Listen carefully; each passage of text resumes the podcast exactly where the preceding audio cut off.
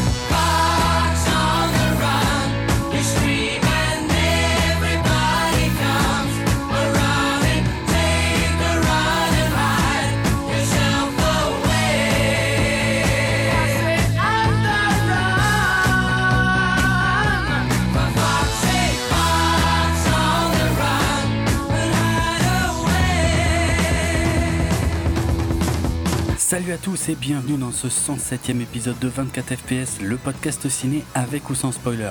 Je s'appelle Jérôme. non, moi pas, je m'appelle Julien. et on va parler euh, des Gardiens de la Galaxie, volume 2 euh, de James Gunn. Dans cette émission en deux parties. Première partie, euh, je pense que si ça se trouve, première partie, je vais passer plus de temps à dire ce que je vais pas dire. Euh, qui a déjà été traité euh, dans notre épisode numéro 60, euh, qui était consacré au premier film.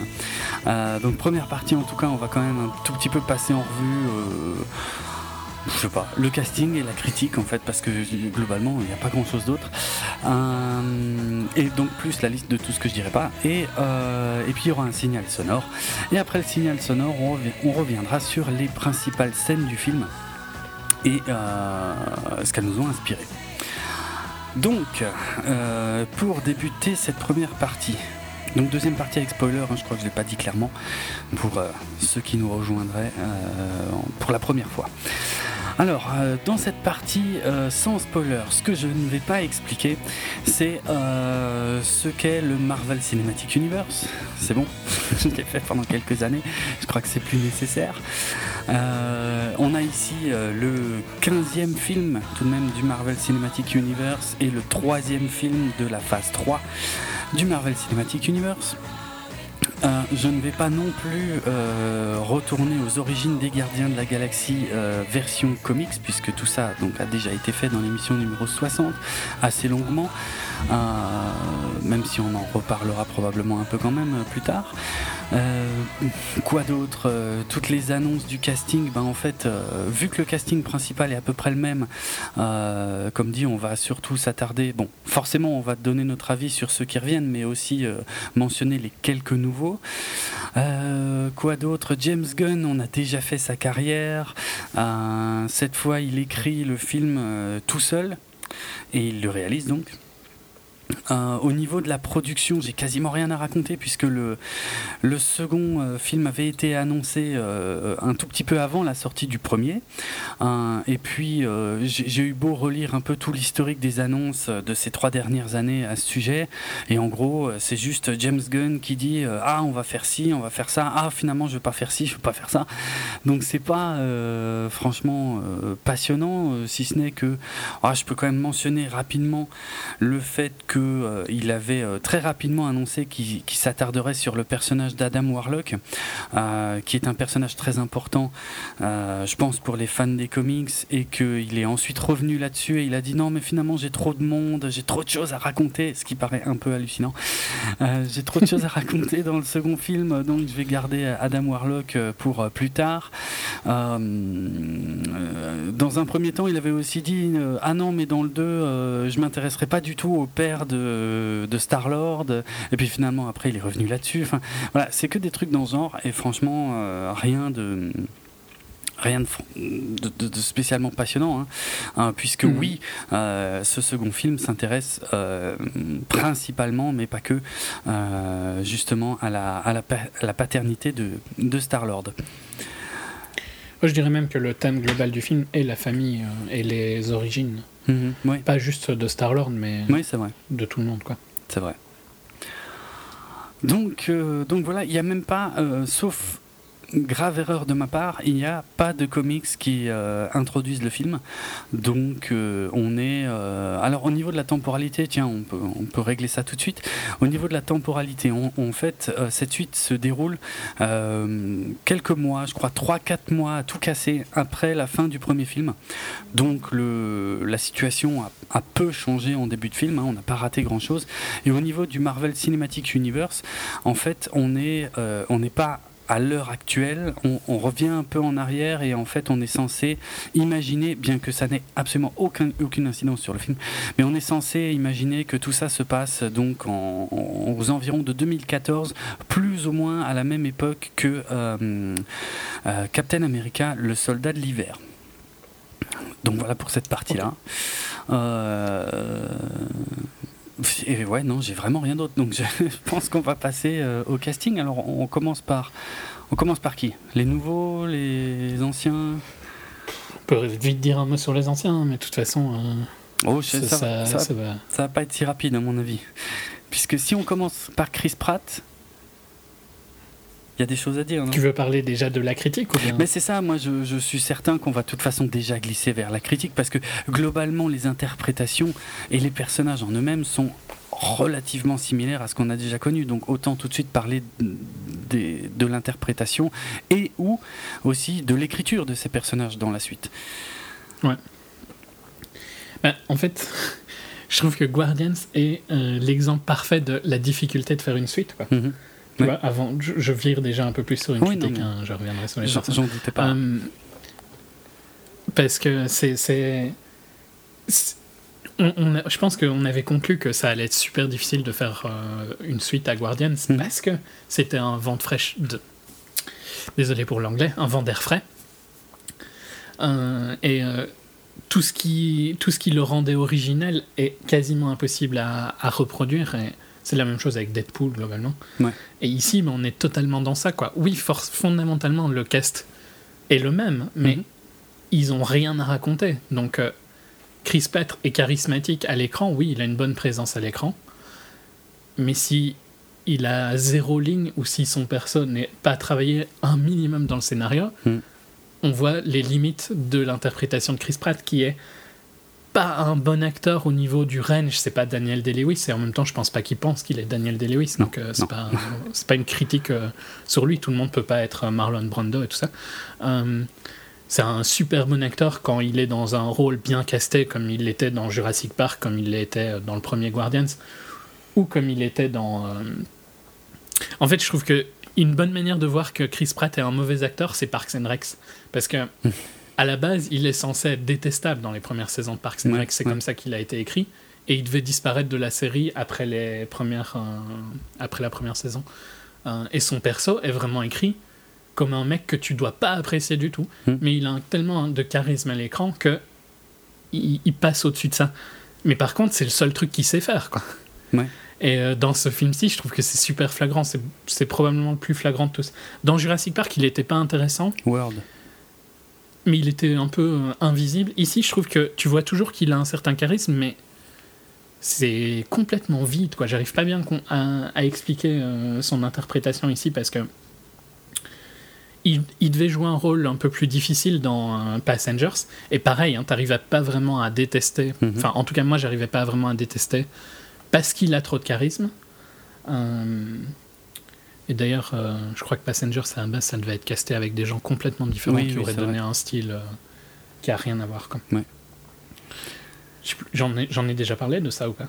Euh, Ou je t'en ai parlé à toi? Il me semble, ouais, je sais plus si c'était C'est censé être casté avec Kenny Reeves, non à la Oui, base? oui, oui, oui, oui. Ça aurait donné un, un ça, film euh, qui a rien à voir. Quoi. Ouais. Euh, et l- c'est chiant parce que tu sais, je peux pas vraiment dire qu'il est détestable. Tu vois, quand il est à l'écran, c'est pas vraiment comme s'il m'énervait ou Mhm. comme s'il faisait un truc atroce, mais il fait rien non plus. quoi. Il, Il- fait rien il qui, fait rien. qui me qui me tire dans le film, mais c'est c'est frustrant. Mais je crois, euh, j'ai jamais prétendu que Chris Pratt était un grand acteur, mais, mais au moins, quand il avait un truc écrit qui correspondait, on va dire, à sa personnalité, à, ce qu'il aime jouer, bah, ça passe tout seul. Et c'était le cas dans le mhm. premier film. Ici, ici c'est un tout petit peu le cas au début, mais alors vraiment très rapidement. Et puis, euh, et puis ça s'effondre assez rapidement. Et c'est très embêtant parce que euh, Star-Lord euh, est quand même un peu le centre de toutes les histoires. Et et c'est le, il est passif pendant mais c'est ça complètement complètement. Il est il est complètement transparent il est il fait pas il fait plus rien en fait. Ouais. et, et, et, si euh, on est baladé par euh, Kurt Russell qui te fait de l'expo euh, à gauche à droite. Ouais ouais c'est ça c'est ça et Chris Pratt qui regarde dans le vide. Quoi. Voilà, voilà c'est ça exactement. En fait, il, il, euh, et en fait, il se met à notre niveau de spectateur, c'est-à-dire il est, il est passif, il écoute ce qu'on lui raconte et puis euh, ouais, il cogite un peu vite fait. Mais si, si est censé y avoir de la profondeur dans ces passages où il euh, se questionne, machin, bah, ça marche pas. Mhm. Hein. Ça, ça, prend pas du tout. Et, le fait que le film s'intéresse justement à son passé et que tu t'en fous complètement. Oui c'est gênant. Il y a des révélations, je mets des guillemets, je les dirais en, spoiler euh, si vous n'avez hmm. pas été voir le film, ce qui m'étonnerait, euh, qui fonctionnent pas du tout. Elles sont censées te, te, te faire euh, réagir, te, faire, te donner des émotions et tout ça, et il n'y a rien, quoi. Ouais. Et ça, c'est pas normal pour le perso principal. Hmm, Alors que le film, bizarrement, arrive avec un perso secondaire à, à le rendre émotionnel. Donc, il y a un gros problème sur, euh, sur Chris Pratt là. Et, ouais, il y, a un moment où dans le film, je, pareil, je reparlerai plus en spoiler, mais où euh, globalement son interprétation serait logique qu'il soit un peu passif, tu vois. Tu vois mhm. de quoi je parle. Et il n'y a pas de changement d'interprétation entre ces scènes-là et les scènes d'avant. Non, c'est vrai, c'est le même. Et c'est grave. Oui, ben, ça montre le problème sur les scènes d'avant. Ouais, ouais.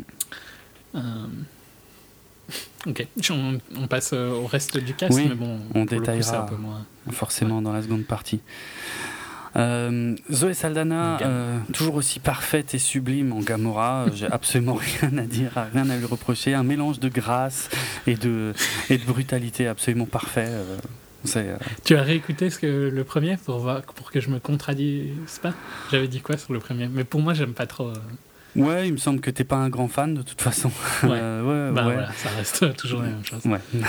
Je trouve qu'il n'y a aucune euh, alchimie euh, entre eux.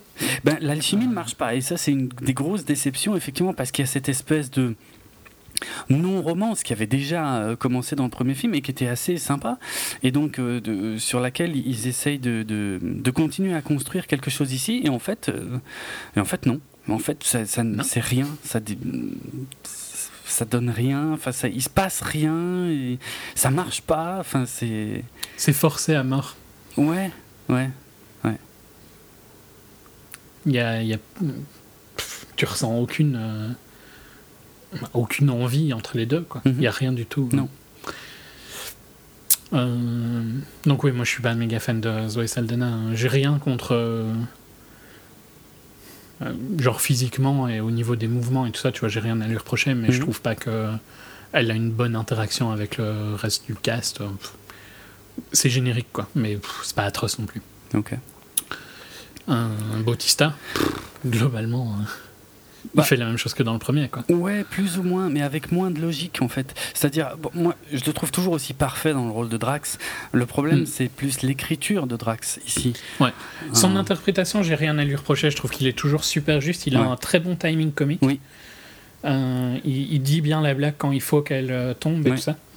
Mais ouais, ces blagues sont moins marrantes, mais c'est purement dû au script. C'est ça. C'est ça. Ça, on y reviendra, mais il y, y, a un problème avec l'humour dans ce film qui qui tombe quand même beaucoup trop souvent à plat et à un moment ça devient limite gênant quoi. Euh, ouais. Même si lui, par contre, joue bien même ces moments qui tombent à plat. Voilà, c'est ça, c'est ça. Je suis totalement d'accord. Hein. Parce qu'il y en a justement, j'ai des problèmes avec certains passages qui sont clairement liés à lui, mais pas lui en tant qu'acteur. Euh, lui, il mhm. fait exactement ce qu'on lui a dit de faire. Il le fait super bien. Il incarne totalement euh, Drax. c'est l'écriture qui est foireuse, mal rythmée et et même contradictoire à certains moments. Moi, je n'arrive pas trop à suivre Drax. Je veux dire, quand Drax éclate de rire, c'est drôle parce qu'il il en fait des caisses, il rit beaucoup trop fort, par exemple, pour ce qui vient de se passer. Le problème, c'est que quand il éclate de rire, surtout au début du film, hein, euh, quasiment à chacune de ses interventions, ah, ça commence à faire beaucoup, quoi. Ouais. Et, et- et là, je, bah, je commence. Non, je suis d'accord doigt, en J'allais fait. dire qu'en fait, c'est le. C'est le syndrome euh, Barney ou Sheldon. euh, Ouais, oui, c'est vrai. et c'est dix fois plus flagrant avec euh, Groot. hein.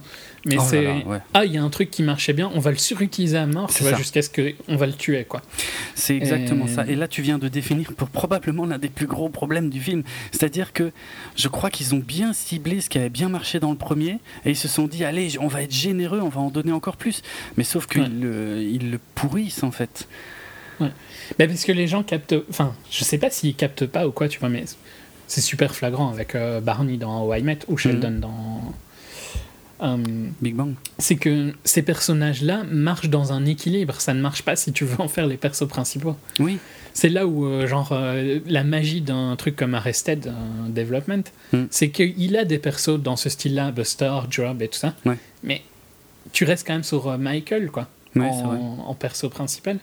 Et ça reste des anecdotes. Et quand tu fous toute ta série sur ça, ça fonctionne pas. Et ici, c'est ce qu'ils font, mais ils le font plus avec Groot qu'avec Ouais, Drax. c'est pire avec Groot, ouais, largement. largement.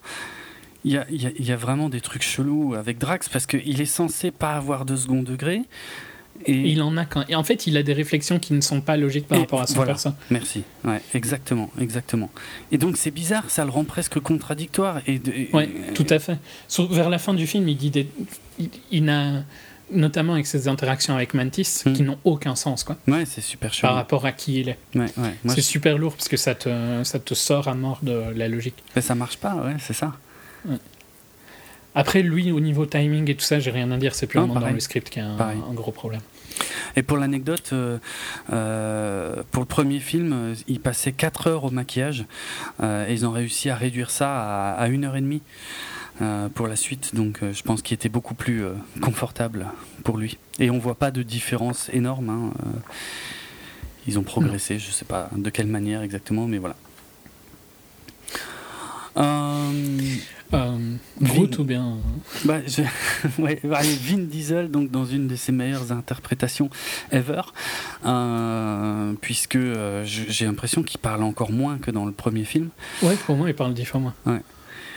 Et, mais bon, voilà, Vin Diesel qui double toujours euh, Groot, et je vais le mentionner tout de suite aussi, euh, puisque dans le premier film, il avait euh, enregistré la voix de Groot dans six langues différentes. Euh, ici, c'est beaucoup plus, c'est très Vin Diesel tout ça d'ailleurs, hein, parce qu'ici, il est monté à 16 langues différentes, mais avec probablement... Et autant de lignes que dans le premier. Autant? Sérieux? Bah, Pour moi, beaucoup moins. Non, hein. non, non, non, non, je- non, non, mais Ah. en gros, tu vois, il a fait euh, 10 langues de plus, mais il a pas fait plus de lignes. Oui, voilà, oui, je suis d'accord. Au final, ça doit représenter le même boulot, oui. Je sais pas, hein, au final. Je sais pas. Mais j'ai une impression. En fait, je pense qu'aussi c'est dû au fait qu'ils nous traduisent à chaque fois ce qu'il dit. Oui. Et pour moi, il le faisait pas dans le premier. Non, il le faisait pas toujours et, euh, et c'était pas nécessaire. C'est comme c'est comme R2D2. Il y a t'es pas obligé d'avoir à chaque fois un personnage qui dit ah euh, non non machin. hein. Vois. Mhm. Moi j'aime bien justement. Alors qu'ici, ils le font ils, systématiquement. ils le font un peu trop. Ouais. J'ai lu quelque part qu'il le dit 13 fois dans ce film I Am Groot. Ok. C'est vraiment pas beaucoup. hein. Si le Non. chiffre est juste, c'est pas énorme. Et puis en plus, ils ont modifié sa voix évidemment, puisque c'est pas Groot, mais Baby Groot. Alors, on va pouvoir parler d'un autre problème. Euh, L'abus de Baby Groot. Oui, Baby Groot est super mignon. Tout, tout Il est super mignon. Tout le monde est d'accord. Mais putain, ne poussez pas. C'est à ce purement du fan service, quoi. Ouais. C'est super chiant parce que techniquement, tu- vois, je vais pas dire que par exemple la scène d'intro me dérange euh, excessivement, quoi. Elle me dérange pas en tant que public facile. Par contre, elle me dérange à mort quand je réfléchis un peu parce que je me dis, vous abusez vraiment, ça dure Ouais. 15 ans. Ouais, ouais. Euh, c'est super facile ce que vous êtes en train de Ouais. faire et je, je trouve ça vraiment fainéant comme attitude. Ouais. Bah disons que sur la scène d'intro, s'il y avait eu que la scène d'intro comme ça, ça m'aurait pas gêné. Le problème, ils le refont une ou deux fois dans le film et, Ouais. et reposent sur le même principe, juste sur le principe que Baby Groot est mignon. Mais putain, ça fait pas des scènes de 5 minutes, quoi. Je veux dire, c'est bon, on a compris. Il y, y a une scène euh, plus tard où il doit récupérer un truc. Hmm. Où c'est- ça, c'est- c'est- c'était vraiment dur. hein. parce que ça dure dix fois trop C'est longtemps. quoi. beaucoup trop long, moi, ça m'a Et saoulé. ça ça n'a aucun humour. Ça, ça, c'est pas marrant dès le début, en fait. Ouais, ouais, ouais. Parce que t'as compris. En fait, je trouve que la, ouais, la scène d'intro, je, je me suis dit, la scène d'intro, je l'ai bien aimée, mais je me suis dit, ouf, ça, c'est mal parti, quoi. Ouais. Ça, a donné tout de suite le ton de ce qu'allait être le film, en fait. Mhm, mhm. C'est ok, euh, c'est ça, vers ça que vous avez, vous avez été. Ça va être mal écrit. Ouais. Euh, mais passe encore qu'elle est assez sympa, euh, je dis pas. Je- Et c'est pas une mauvaise idée, même le, le fait que le fight soit dans le background et tout ça. Ouais, ça ouais. me dérange pas trop. Mais les autres scènes avec Groot où il est tout seul, on va dire, aucune fonctionne. C'est lourd. hein. Ouais, ouais. Il est. En plus, ils l'ont rendu excessivement con, quoi. Oui, peut-être Alors, ok, c'est un bébé, mais Ouais. Mais il suis- était pas con dans le premier. hein. Non, non, non. Non, je suis d'accord, c'est un peu bizarre, c'est un peu contradictoire. Ok, c'est un bébé, c'est mignon, et parce qu'il comprend pas tout et qu'il faut le protéger. Je, je te dis, je, je vois ce qu'ils essayent de faire, mais ils il, Ouais. l'étalent tellement que ça devient relou, quoi. Mhm. Je suis pas en désaccord avec l'idée de base, mais euh, c'est trop, c'est trop, trop poussé, quoi. Euh, Rocket, euh, Ouais, pas grand chose à critiquer, mais son perso est super mal écrit. euh. on lui met des MacGuffin pour euh, le faire avancer. euh, c'est écrit à la truelle. bah, Rocket, J'ai ouais. du mal à critiquer son interprétation. Bon, disons visuellement, c'est toujours aussi bien fait. Euh, Bradley Cooper euh, est toujours euh, très bon euh, donc, dans, dans son doublage de, de Rocket. Mais Et c'est probablement le perso qui a les meilleures interactions avec un autre perso. oui, donc, oui, oui, oui, tout à fait. Mais il a des problèmes quand même sur euh, ses motivations, sont très très très mal écrites. Mais en fait, c'est ça, il lui crée des problèmes, mais que, qui ne marchent pas, je trouve. Euh, notamment euh, des problèmes entre, entre Star-Lord et lui, que j'y- enfin, ça marche pas, je sais pas, je comprends pas en non, fait. non, une compétition qui est complètement débile, Ouais, euh, qui ouais. sort de nulle part. Ouais. Et qui est exagérée en plus. Mais ça, de toute façon, il y a une. Dès le début du film, il y a un problème. euh, Hmm. Le, le- le point de départ du conflit, on va dire, euh, est complètement débile. Il n'y a pas beaucoup de sens. Ils le mettent sur Rocket et c'est chiant. quoi. Ouais, ouais, tout à fait.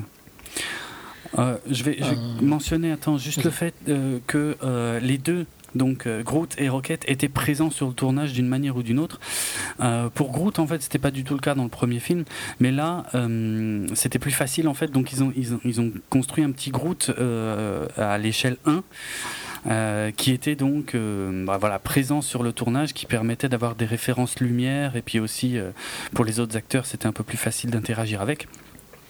Et pour Rocket, c'est comme le premier film, hein, c'est euh, c'est Sean Gunn, donc le, frère du réalisateur euh, James Gunn, euh, qui a un autre rôle dans le film, euh, comme il avait dans le premier film d'ailleurs, qui lui était physiquement présent sur la scène, sur le tournage, pour interagir avec les autres acteurs, quoi.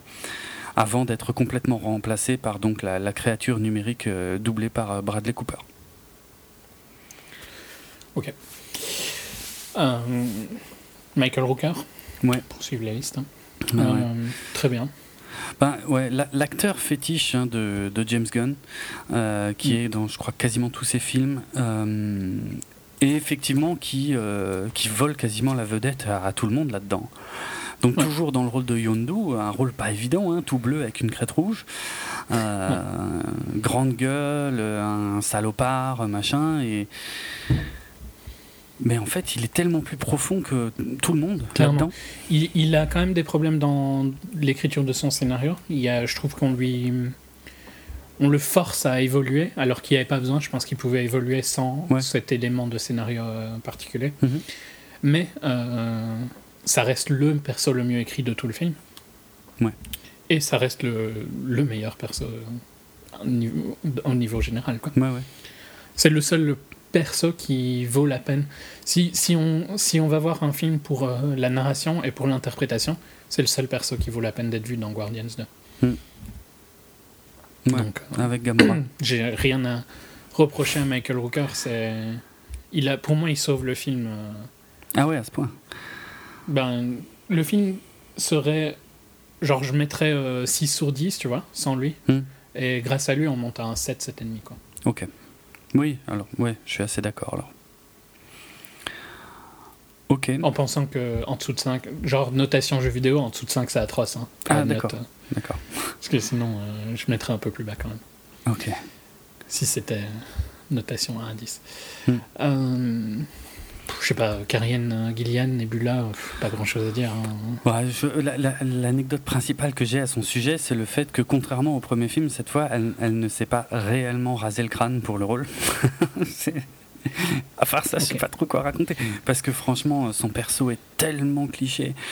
Et... Ouais, et là pour le coup ça va pas du tout, les Non. origines marchent pas. Ah ouais, non, non. Encore une fois, euh, Zoé Saldana pour moi n'a aucune alchimie avec elle. Mhm, c'est vrai.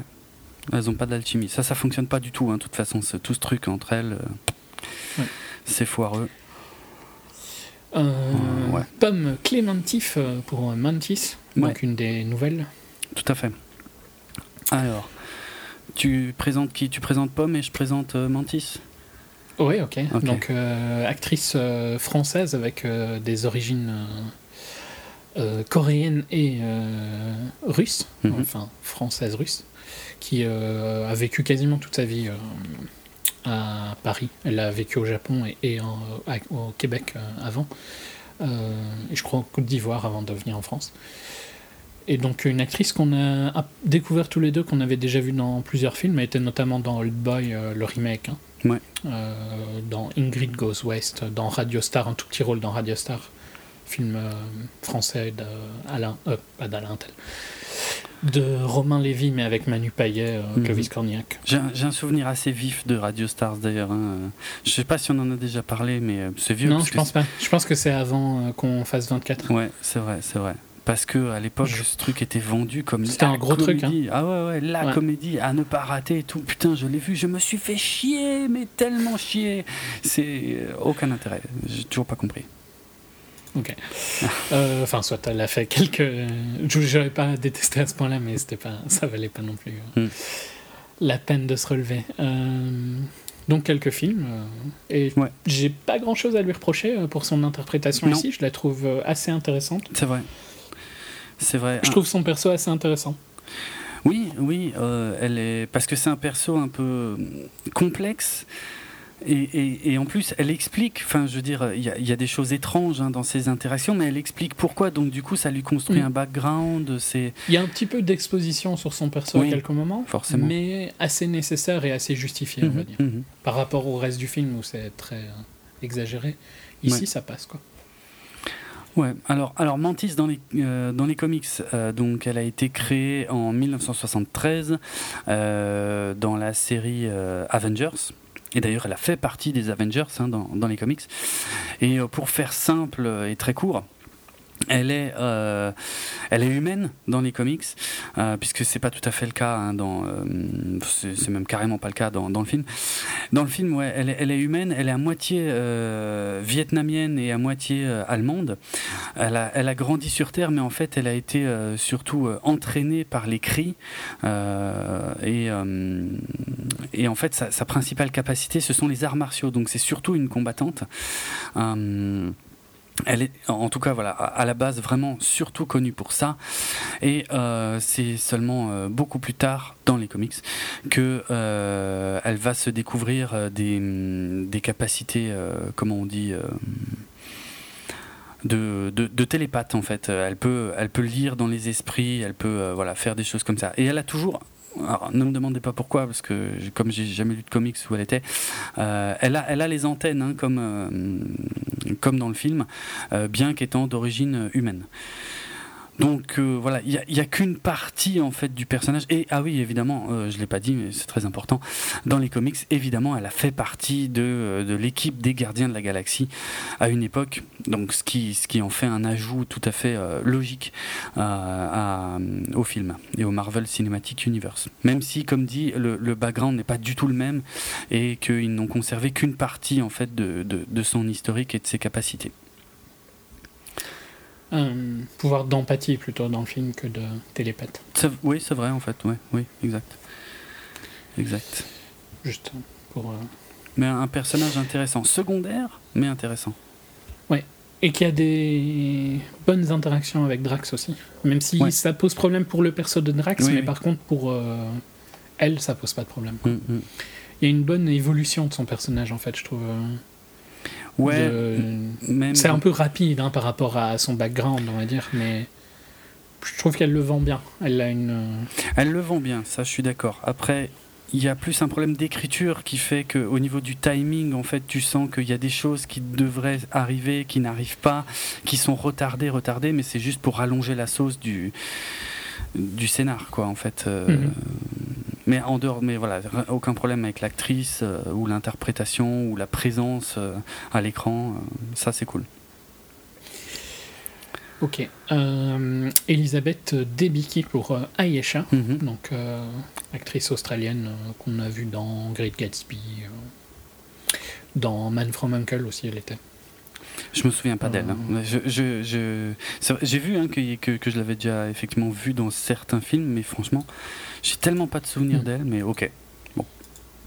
Ouais, moi non plus. Je... Il me semble que son visage me dit quelque chose dans Everest, mais qui était euh, un film avec un assez gros cast. euh, Mais il me semble que je me rappelle de son rôle, mais voilà, c'était pas un très gros rôle non plus. Mhm. Avec euh, Jake Everest.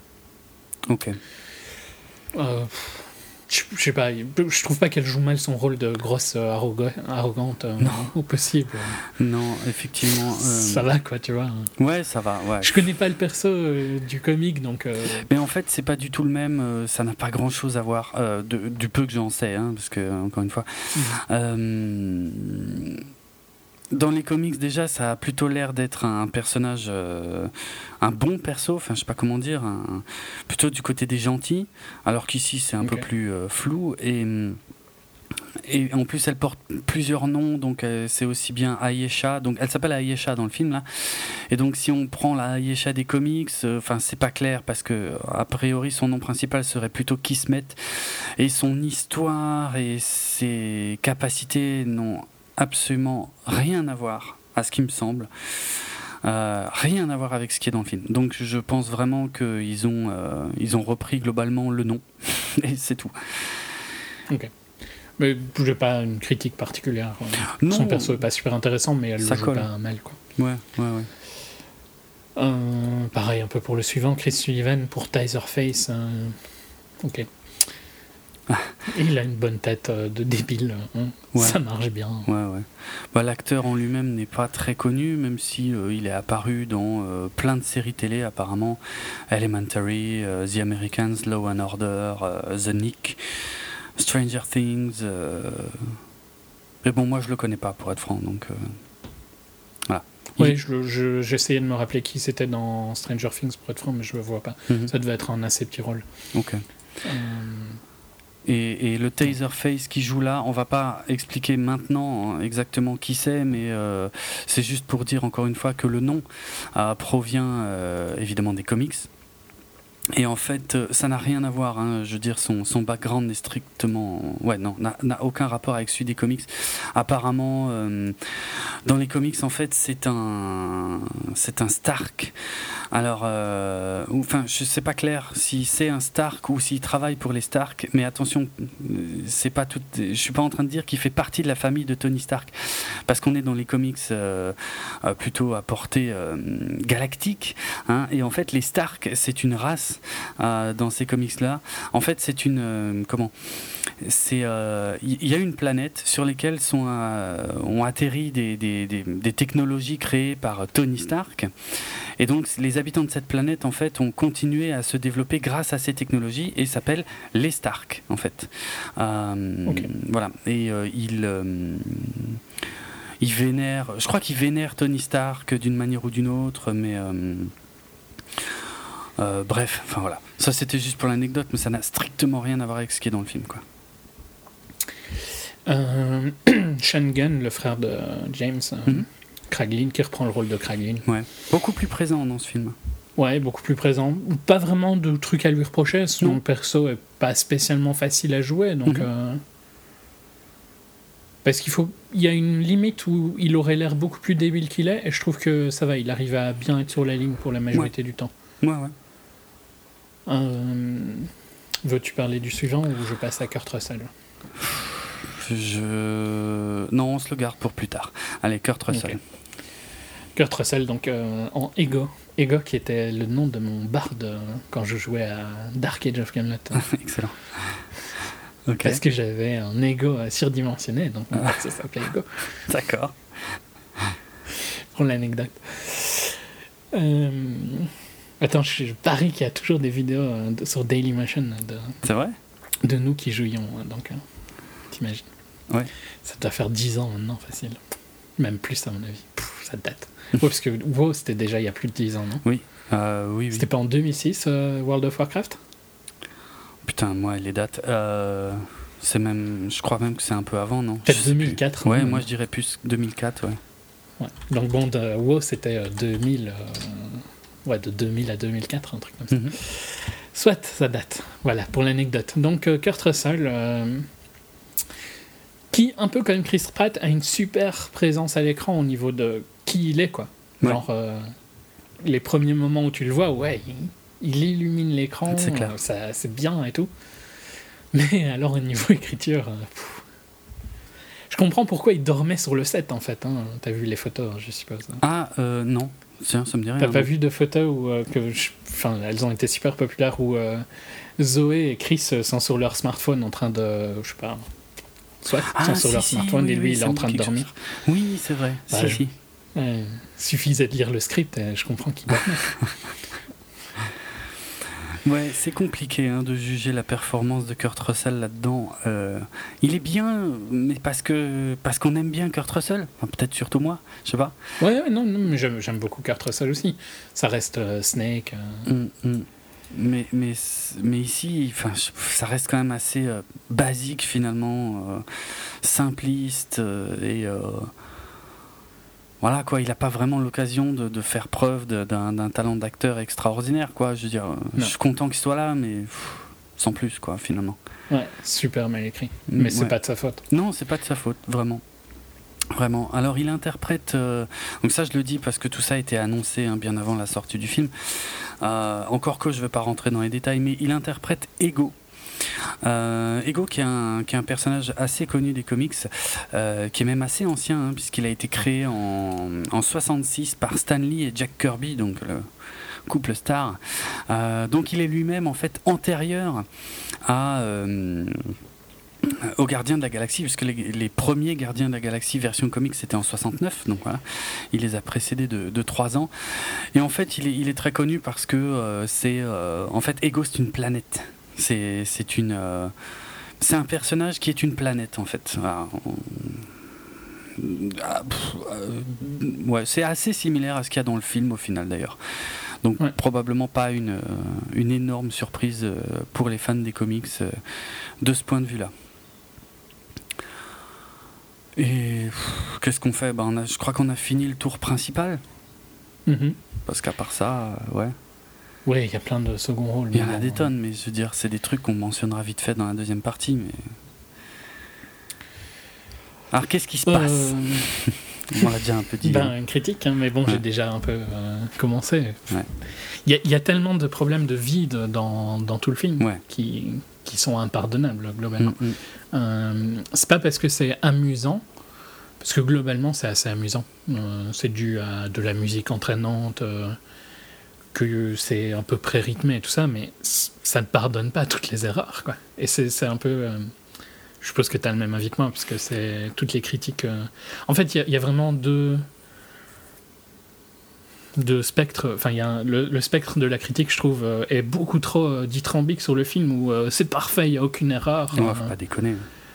et non, quoi. Oui, le film est pas. Tu t'emmerdes pas quand tu vas voir Guardians. Non. Ça, reste, ça se laisse voir, c'est sympathique, on est Ouais. content de retrouver les persos. euh, Il y a quelques dialogues qui font mouche, mais pas tous, ne loin pas malheureusement. Euh, visuellement, ça déboîte. euh, c'est même- moi, moi, j'ai pas trouvé pour le coup, donc Ah ça, ouais c'est mon autre problème avec. ouais. Ah bon, ok. J'ai trouvé que la, la séquence finale est vraiment dégueulasse, quoi. Bon, c'est pas la plus impressionnante que j'ai vue du genre, ça c'est clair. Euh, c'est pas la plus réussie, on va dire, euh, ou la mieux équilibrée, je sais pas comment dire. Mais ça reste globalement euh, dans les codes actuels, quoi.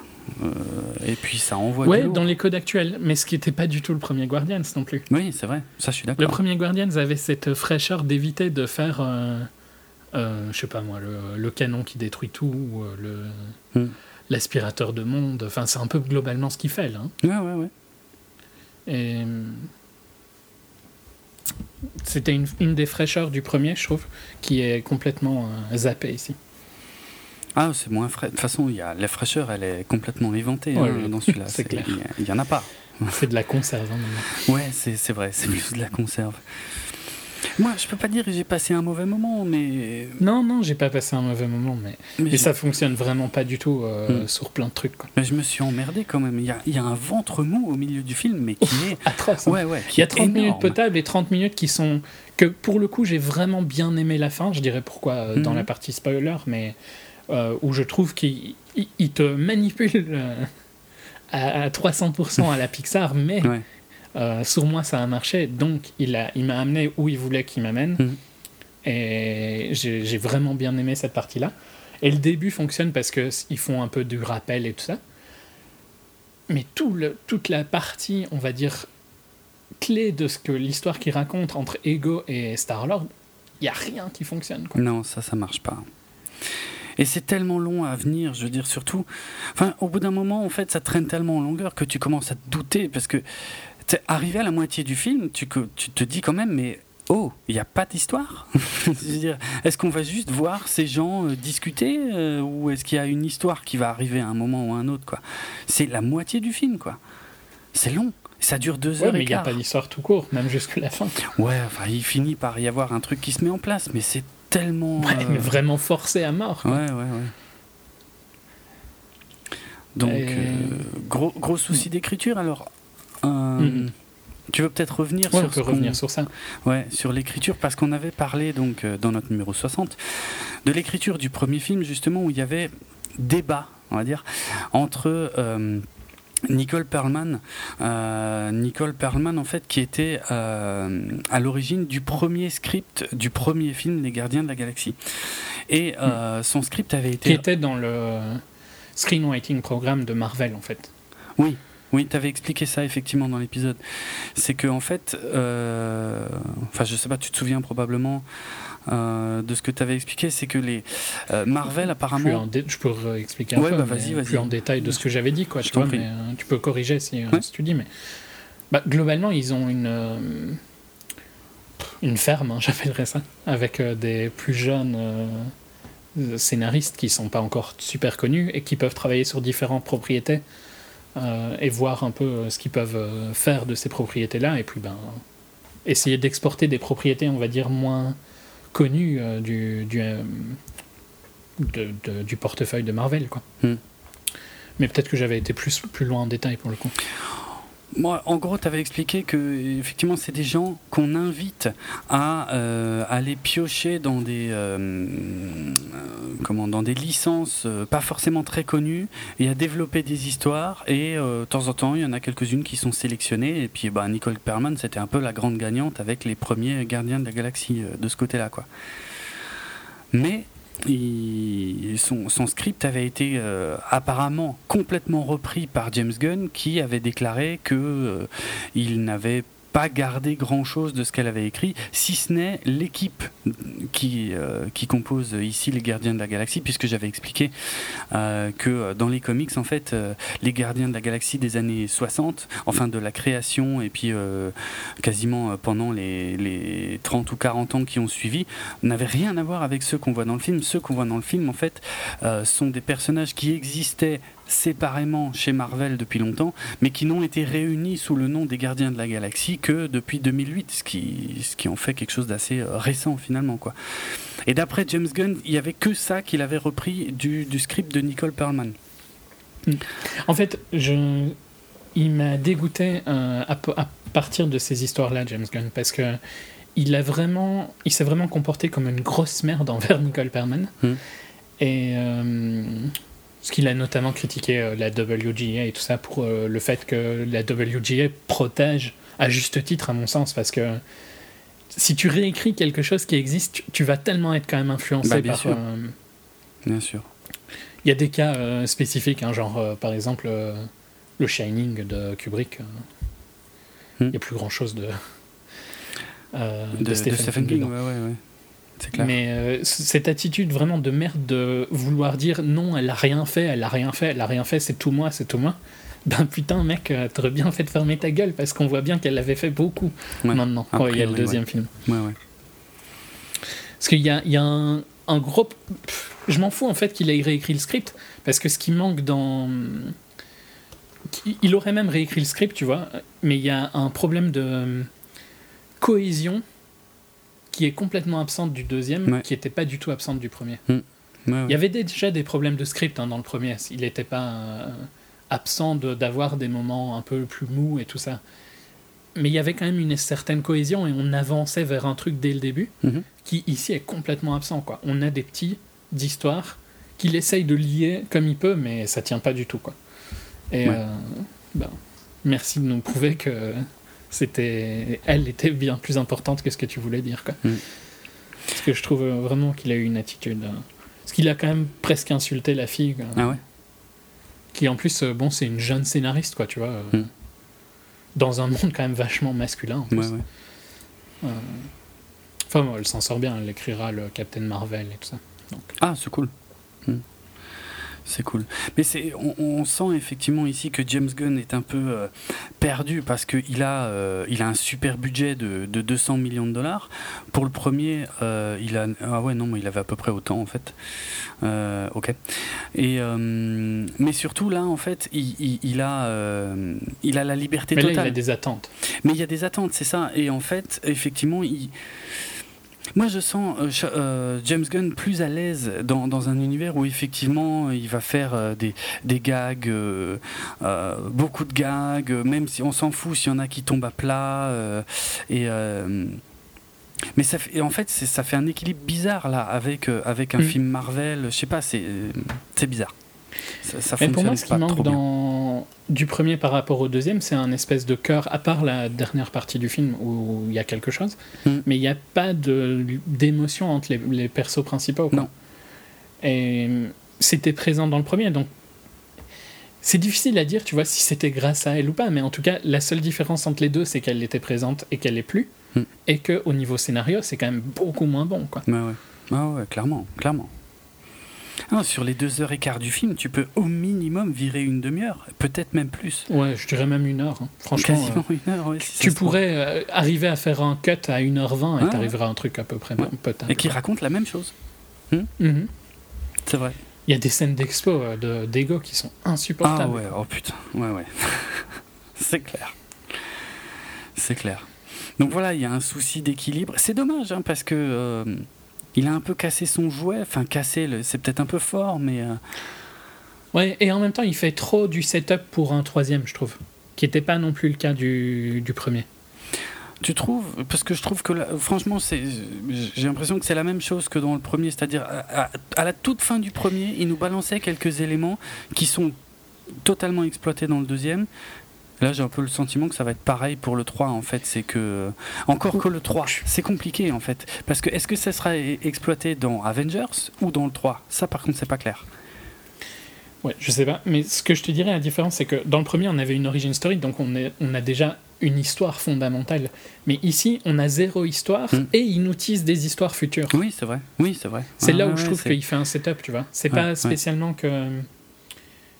Je suis d'accord avec toi qu'au final, dans le premier, oui, il faisait un setup pour le futur des Guardians, mais ce qui est logique pour une origin story. Mhm. Surtout pour des persos qu'on n'avait aucune idée de qui c'était avant. Ouais.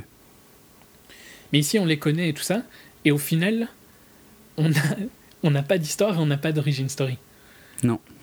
Et ils nous teasent quand même des, origines, des, des futures histoires, donc Ouais. ça va pas, quoi. Ouais, c'est- déséquilibré. Alors, du coup, c'est effectivement quand je repense maintenant à ces interviews où il dit euh, oui, j'ai dû enlever Adam Warlock parce que j'ai trop de choses à raconter dans ce film. ouais, mais, voilà, tu vois où, pourquoi il n'y a pas Adam Warlock. Où Ouais, c'est clair. Où t'as trop de choses à raconter, c'est vide. C'est super vide en fait. Je vois ce tu sais largement faire le film avec Adam Warlock. Hein, là. Ben, je suppose. Quoique d'un autre côté, je trouve qu'il y a quand même déjà pas mal de persos. Là, je suis d'accord avec lui quand il dit j'ai déjà beaucoup de persos à développer. Et je vois ce qu'il a essayé de faire avec la plupart d'entre eux. Le principal problème, c'est que ça marche pas, ce qu'il a essayé de faire avec euh, la plupart d'entre eux. Et il y a quand même du monde. hein. Oui, oui, il y a du monde, mais il n'y a pas d'histoire. il n'y a pas d'histoire, ça, je suis bien d'accord. Ouais. Ah ouais. Je trouve pas que Ego et Star-Lord soient une histoire. Ah non, non, et puis. euh, Ça décolle jamais. ça, ça décolle jamais. Et les autres histoires sont pas ouf non plus. Donc, euh, c'est effectivement. Non, à part Yondu, quoi. Mais part c'est- Yondu, tout à fait. le- L'exception qui confirme la règle. Ouais. Euh, Ah, tiens, ouais, non, assez, assez déçu. Je, euh, Après, j'irai pas non plus jusqu'à dire que c'était atroce. hein, quoi, hein, pas... Non, bah c'est cas. pareil, j'ai passé un bon moment, j'ai quand même rigolé par moments. Visuellement, il y a quelques trucs cool, euh, globalement assez cool même. Euh, Il y a par contre un truc vraiment dégueu euh, visuellement, limite insupportable tellement c'est en dehors du reste du film. D'ailleurs, au propre et au figuré. Mais, mais ça, on en reparlera dans la seconde partie. Je pense que tu as dû tiquer aussi. Si déjà t'as pas aimé la plupart des effets spéciaux principaux, il y en a quand même un qui pique plus que les autres. Mais on en parlera. Mais vu que j'ai pas aimé la majorité, Ouais. euh, j'arrive pas à en voir un, tu vois, plus marquant que les autres. Mais tu, Bon. tu me diras, je te dirai s'il m'a plus marqué. Euh, Tu le conseilles quand même? Oui, je le- je- on passe pas un mauvais moment et, et ça reste quand même. Non. C'est là-dessus que, que James Gunn s'en sort pas trop mal. C'est que j'ai pas passé un, un mauvais moment, mais c'est juste qu'une fois que c'est fini, je me dis, c'est quand même vachement moins bien que le premier. Ce qui est un risque classique hein, pour des suites euh, de, Ouais, de ouais. trucs aussi cool, mais j'aurais préféré qu'il me refasse le premier parce que je sais pas comment expliquer. Le truc le moins foireux, mais qu'on aurait critiqué, c'est de refaire la même chose que le premier. Mais sauf que là, il, il essaie de refaire la même chose que le premier. Il fait la même chose, mais en moins en bien. vachement moins bien. Donc euh, là, par contre, euh, je dis non. Ah, ça m'emmerde, Ouais. quoi. Mais bon. C'est assez spécial. Ouais, hein, t'sais, on est entre les deux parce que voilà, j'ai. Je me suis pas énervé, euh, je me suis un peu fait chier clairement, mais au final, voilà, c'était pas, je me suis pas dit oh putain c'est bon, euh, je me suis fait voler euh, par Marvel ou je sais pas quoi, non. Ouais, non, moi non plus. Mais je l'aurais pas vu, ça aurait pas fait un drame non plus, quoi, tu vois. Ouais, ouais, ouais. Je Mais- le reverrai pas, quoi, globalement. Ah ouais, je, je comprends. Le, le, le capital sympathie qu'on a pour les personnages depuis le premier film joue quand même vachement en faveur de cette suite. Mhm, hein. Euh, parce que sans ça, ce serait, euh, ce serait vraiment. Et le capital sympathie que t'as pour euh, Chris Pratt et Kurt Russell joue aussi Eh énormément, ben oui. je pense, parce Oui, que oui, euh, oui. il il l'utilise euh, pendant le film et tu sors du film avec beaucoup moins de capital sympathie pour eux C'est vrai, c'est très con. pour leur film suivant. Ouais, Donc ils ont de la chance euh, que c'est ces gens-là qui partent avec un énorme capital sympathie de base, mais Mhm. ils, euh, ils, euh, leur, leur compte euh, souffre bien. Et hum, c'est ce que je te disais avant qu'on débute, je trouve que c'est le film le plus flagrant du MCU au niveau de, du manque de qualité générale de- des acteurs. quoi. Je Mhm. trouve que c'est le, le casting le plus faible de tout le MCU, c'est Guardians. C'était pas tellement visible dans le premier à cause de, du charisme et tout ça qui passait bien. Ouais. Et c'est beaucoup plus visible ici, qu'on est sur des acteurs qui sont euh, beaucoup plus euh, sur une seule dimension, qui n'ont pas de range et tout ça. Il n'y a, y a pas quelqu'un qui élève le truc. Et d'ailleurs, il n'y a pas vraiment de, de stunt casting comme castait, euh, je sais pas moi, Anthony Hopkins euh, ou, euh, ou Mhm. même Robert Downey Jr. hein. Oui. Il n'y a, y a pas ce niveau-là d'acteur, quoi, je trouve. Ou Robert Redford dans quoi, Cap- euh, Captain America. Ouais. C'était Robert Redford. hein, dans Ouais, ouais, dans Winter Soldier, ouais, ouais. Et c'est beaucoup plus visible, quoi, ce coup-ci. Et c'est assez rare parce que c'est un truc que, que j'ai toujours défendu de Marvel, au contraire de d'ici, c'est que ils mettent euh, l'argent sur le talent, quoi, en général. Et euh, ben, bizarrement, euh, ici, un peu moins, quoi. Mm. Et je suis sûr que Chris Pratt coûte une plombe hein, maintenant. Ah oui, maintenant, oui. Oui, c'est vrai. Mais euh, ouais. Et c'est pas pour critiquer tous les acteurs, hein, parce que Michael Rooker est très bon et tout ça, mais c'est pas le niveau d'Anthony Hopkins, quoi. Hmm. Il y a une. Je, je clôture sur ça et puis après on peut passer aux vidéos euh, à, à partie spoiler, mais Hmm. il y a une excellente vidéo euh, de Nerdwriter euh, sur YouTube qui analyse le jeu d'Anthony Hopkins dans Westworld et c'est juste hallucinant Ah bon? Euh, à quel point euh, cet acteur est incroyable. Et dans Westworld, il est incroyable. Ok. Autre chose Oui, je, me rends compte que j'ai oublié de dire un truc sur Ego, donc le, la planète, euh, le personnage planète, je sais pas comment dire en français. Bref, en fait, euh, quand, quand James Gunn a écrit le script, donc il voulait Ego, et, quand il en a parlé à Marvel, ben, chez Marvel, ils lui ont dit Ah on a un problème. euh, parce qu'en en, gros, on n'a pas les droits de Ego. Euh, il semblerait qu'en fait, dans les comics, euh, Ego soit a, priori plus proche de l'univers. Alors, je crois que c'est des 4 fantastiques. Et donc, les droits des 4 fantastiques appartiennent à, à la Fox, donc avec les, les X-Men. Et donc Marvel ne peut pas utiliser ses propres personnages au cinéma si c'est un autre studio qui les a. Et en fait, j'avais déjà parlé de cette histoire-là parce que en, gros, dans un premier temps, ils ont demandé à James Gunn, écoute, t'as pas euh, autre chose, une autre idée? Et puis euh, il a dit, ben, pour être franc, non, je veux, je veux Ego. Et euh, les négociations en fait remontent à avant Deadpool. Et j'en avais parlé quand on avait fait Deadpool, parce que le personnage de Negasonic Teenage Warhead qu'on voyait dans, Deadpool, donc l'ado hein, qui tweetait euh, pendant qu'elle était avec Deadpool. Euh, en fait, son nom euh, correspond effectivement à un personnage qui existe dans les comics, mais ce qu'elle faisait dans le film n'avait pas grand chose avec, avec son, son alter ego des comics. Et la Fox, justement, dans ce genre de cas, euh, doit en référer à Marvel, en fait, n'a pas le droit de modifier comme ça en profondeur un, personnage. Et, j'avais expliqué à l'époque que justement, ils avaient euh, fait une demande auprès de, Marvel pour pouvoir en faire finalement un personnage complètement différent qui portait juste le même nom parce que le, réalisateur adorait le, nom du perso. Et, euh, mais ce qu'on ignorait à l'époque, euh, ou alors je m'en souviens plus, euh, c'est que en fait c'était un deal. Euh, comment les, les, deux parties en fait ont, ont négocié quelque chose, c'est-à-dire autant la Fox a eu le droit donc d'utiliser Negasonic Teenage Warhead, mais en échange du fait qu'il rétrocède les droits de Ego à Marvel pour que eux puissent l'utiliser dans, dans la suite des Gardiens de la Galaxie. Donc voilà, ça c'était juste la petite anecdote des dessous et, et des droits. Euh, avant de passer à la partie spoiler, je, je, voudrais quand même encore dire un mot sur la musique. Euh, puisque ça, ça, reste quelque chose d'assez important dans les Gardiens de la Galaxie. Euh, on va pas partir. Dans le titre. Oui, oui, là c'est carrément repris dans le titre, puisque effectivement c'est volume 2, comme, comme la Awesome Mixtape. Euh, Bon, on va pas critiquer en soi les titres ou quoi, machin. Hein. Je veux dire, dans, dans l'ensemble, ce sont des, des super morceaux. Euh, certains plus connus que d'autres. Euh, c'est une chouette sélection. Peut-être un peu inférieure en termes d'impact à celle de, du premier film. Mm. Et euh, mais surtout, en fait, moi, je voudrais critiquer euh, la façon dont. Et c'est la même critique que Baby Groot, hein, au final. Euh, la façon dont il la pousse dans le film, en fait, à, un point qui, à un moment, n'a plus de sens. C'est-à-dire, on est bien d'accord que, que, cette BO, c'est censé être la cassette de, de Star-Lord.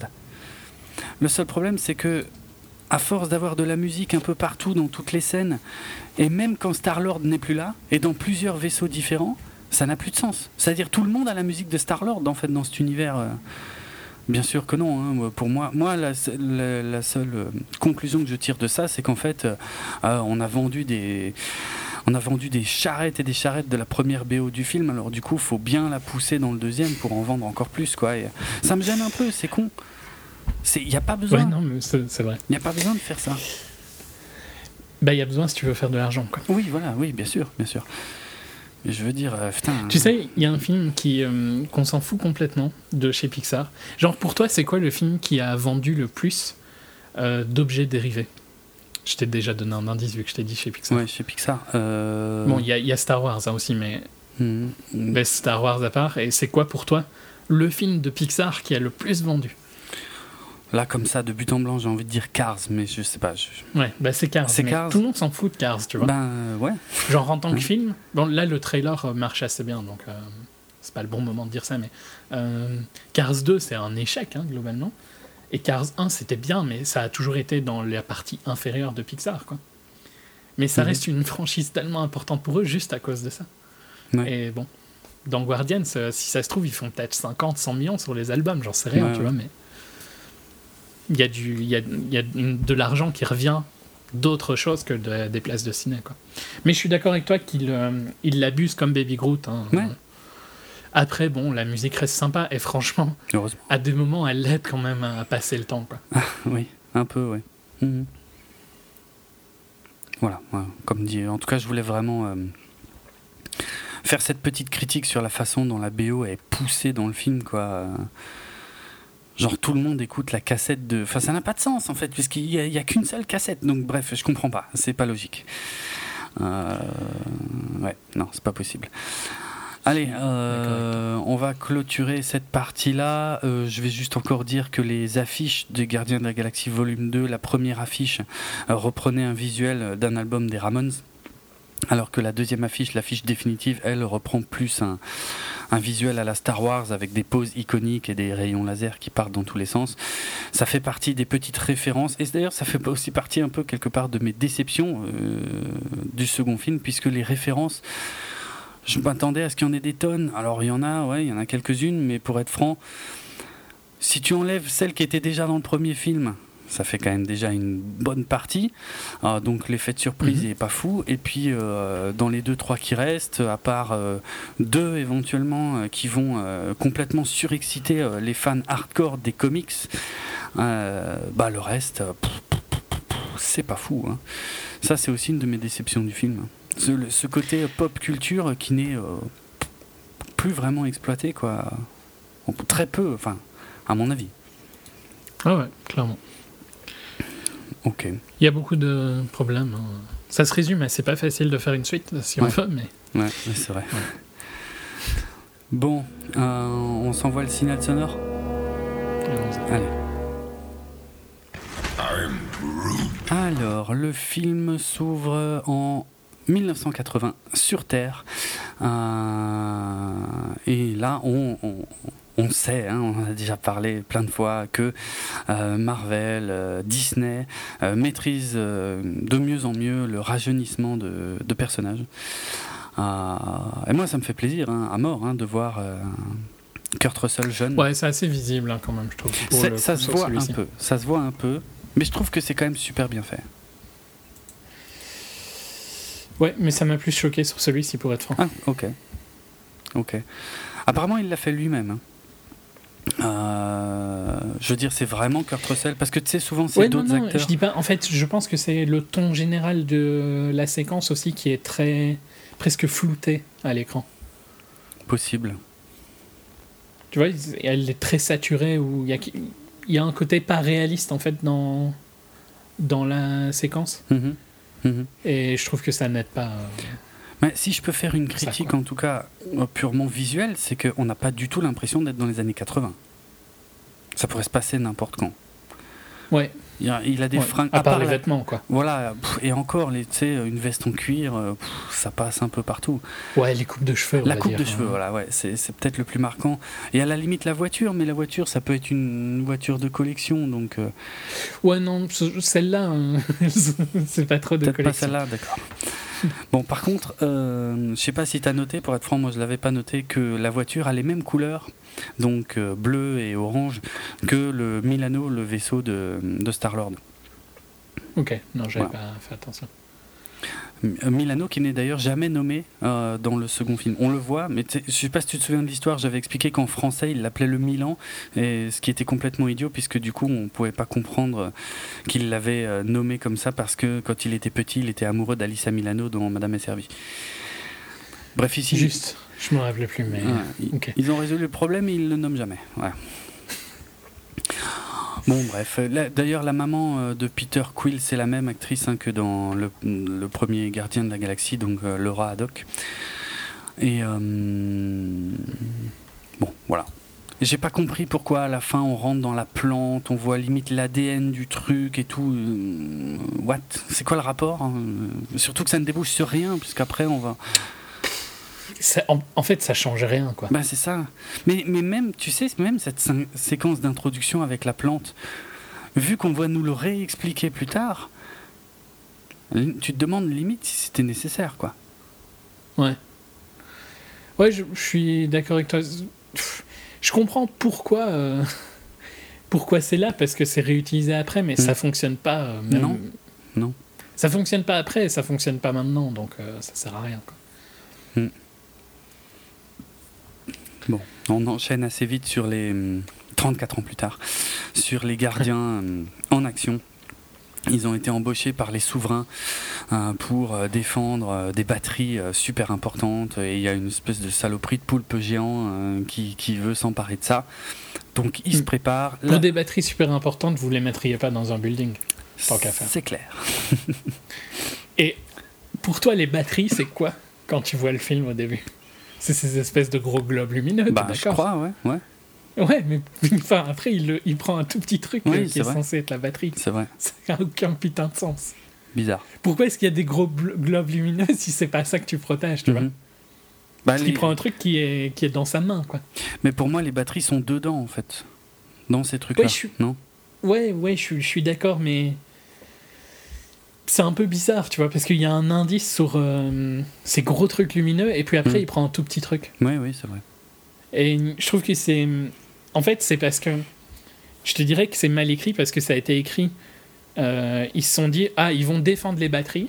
Et puis ils se sont dit, oui, mais il faut qu'il y ait une raison pour que Ego arrive dans le film. Ah, ben on va faire voler une batterie à roquette. Ah, Sans mais- qu'il y ait aucune raison pour qu'il vole une batterie. Ouais, ouais. Oui, mais si on fait voler une batterie, il peut pas voler un des gros globes. Mhm. Il faut qu'on fasse plus petit. Ah, ben on va faire ça plus petit, mais sans rien changer au niveau du design. Je suis d'accord.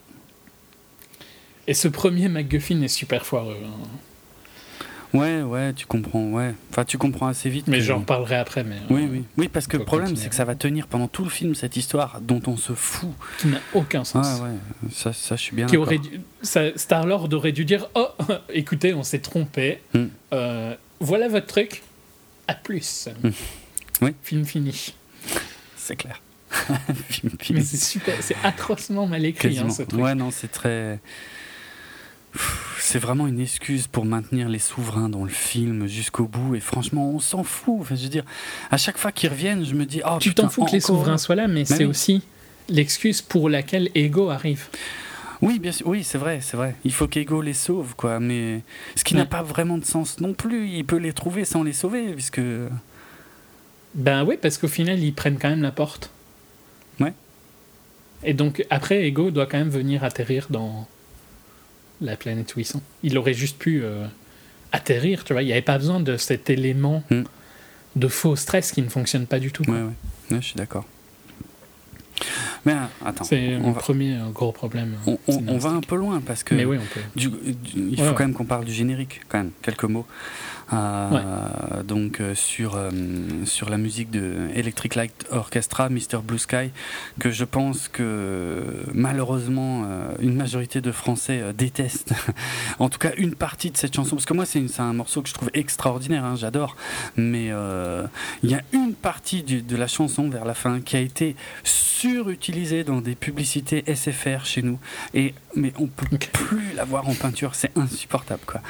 Donc ils ont un peu ruiné le morceau, mais bon, ça reste un bon morceau. Ouais, moi j'aime beaucoup, mais bon, j'ai jamais entendu la pub SFR. Donc, Ah ouais euh, non, mais si tu l'avais entendu pendant des années, je te jure, t'en pourrais plus quoi, vraiment. ok. ok. Euh, et Groot qui danse et voilà le gag c'est que ben on- en fait on reste sur le focus de Groot qui danse et, euh, et tout le reste se passe en, dans le background dans le flou et bah, moi je trouve l'idée sympa en fait Ouais, non, j'ai rien contre l'idée. Mm. C'est, ça donne le ton, par contre, de hum, que ça va être un film un peu fan service. clairement ouais, Ouais, Donc ouais. ça, ça m'a tout de suite, je me suis dit ah c'est foireux. Mais euh, la scène me dérange pas en tant que scène, par contre. Mhm, clairement. mhm. Le seul truc qui m'a, euh, en dehors de la longueur, parce que j'étais quand même un peu surpris de la longueur du truc, euh, seul truc qui m'a un peu embêté, mais ça fait partie des, des défauts dont on a déjà parlé et sur lesquels on va encore revenir, c'est par exemple à un moment il y a Drax qui tombe euh, juste derrière Baby Groot, et là Baby Groot bouge plus. Dès que Drax le regarde, il Mhm. bouge plus, mais ça n'a pas de sens. Drax, je pense, depuis le temps, il se doute. Ok, le gag à la fin du premier film était fun, mais là, depuis le temps, je pense que Drax sait que Groot bouge. Pourquoi Pourquoi? C'est en dehors du rappel au premier film, et il y a plein de gags qui sont comme ça, je vois pas l'intérêt en fait. Mhm. Parce que bah, tu l'as déjà vu dans le premier film, quoi, techniquement, pour faire simple. Et là, tu, tu refais quasiment le même en moins bien. Euh, donc c'est con. Euh, tiens, sur euh, au fait Groot qui danse, c'est toujours James Gunn lui-même hein, qui fait Groot qui danse. Donc pour le premier film, en fait, il avait fait ça un peu à l'arrache. il s'était filmé avec un iPhone et puis donc sur les Jackson 5 et et ça avait servi de référence pour faire la scène donc où il était dans le pot. Euh, et là, il a refait la même chose en fait, sauf que euh, avec une échelle beaucoup plus importante. Euh, il l'a dit lui-même, avec des équipes, avec toute une, captation, je crois cinq caméras différentes qui captaient ses mouvements de danse pour bah, les retranscrire sur Bébé Groot qui se promène dans toute la scène, quoi. Voilà. Euh, allez, l'humour de Drax, tu vois, une partie qui est fun, c'est quand il dit sa peau est trop épaisse de l'extérieur, je vais à l'intérieur. ça, c'est marrant. Ouais, ouais. Après, c'est un peu ruiné par. Euh, par euh, Gamora qui, et Star-Lord qui ont la discussion, mais la peau, elle est de la même épaisseur et tout ça.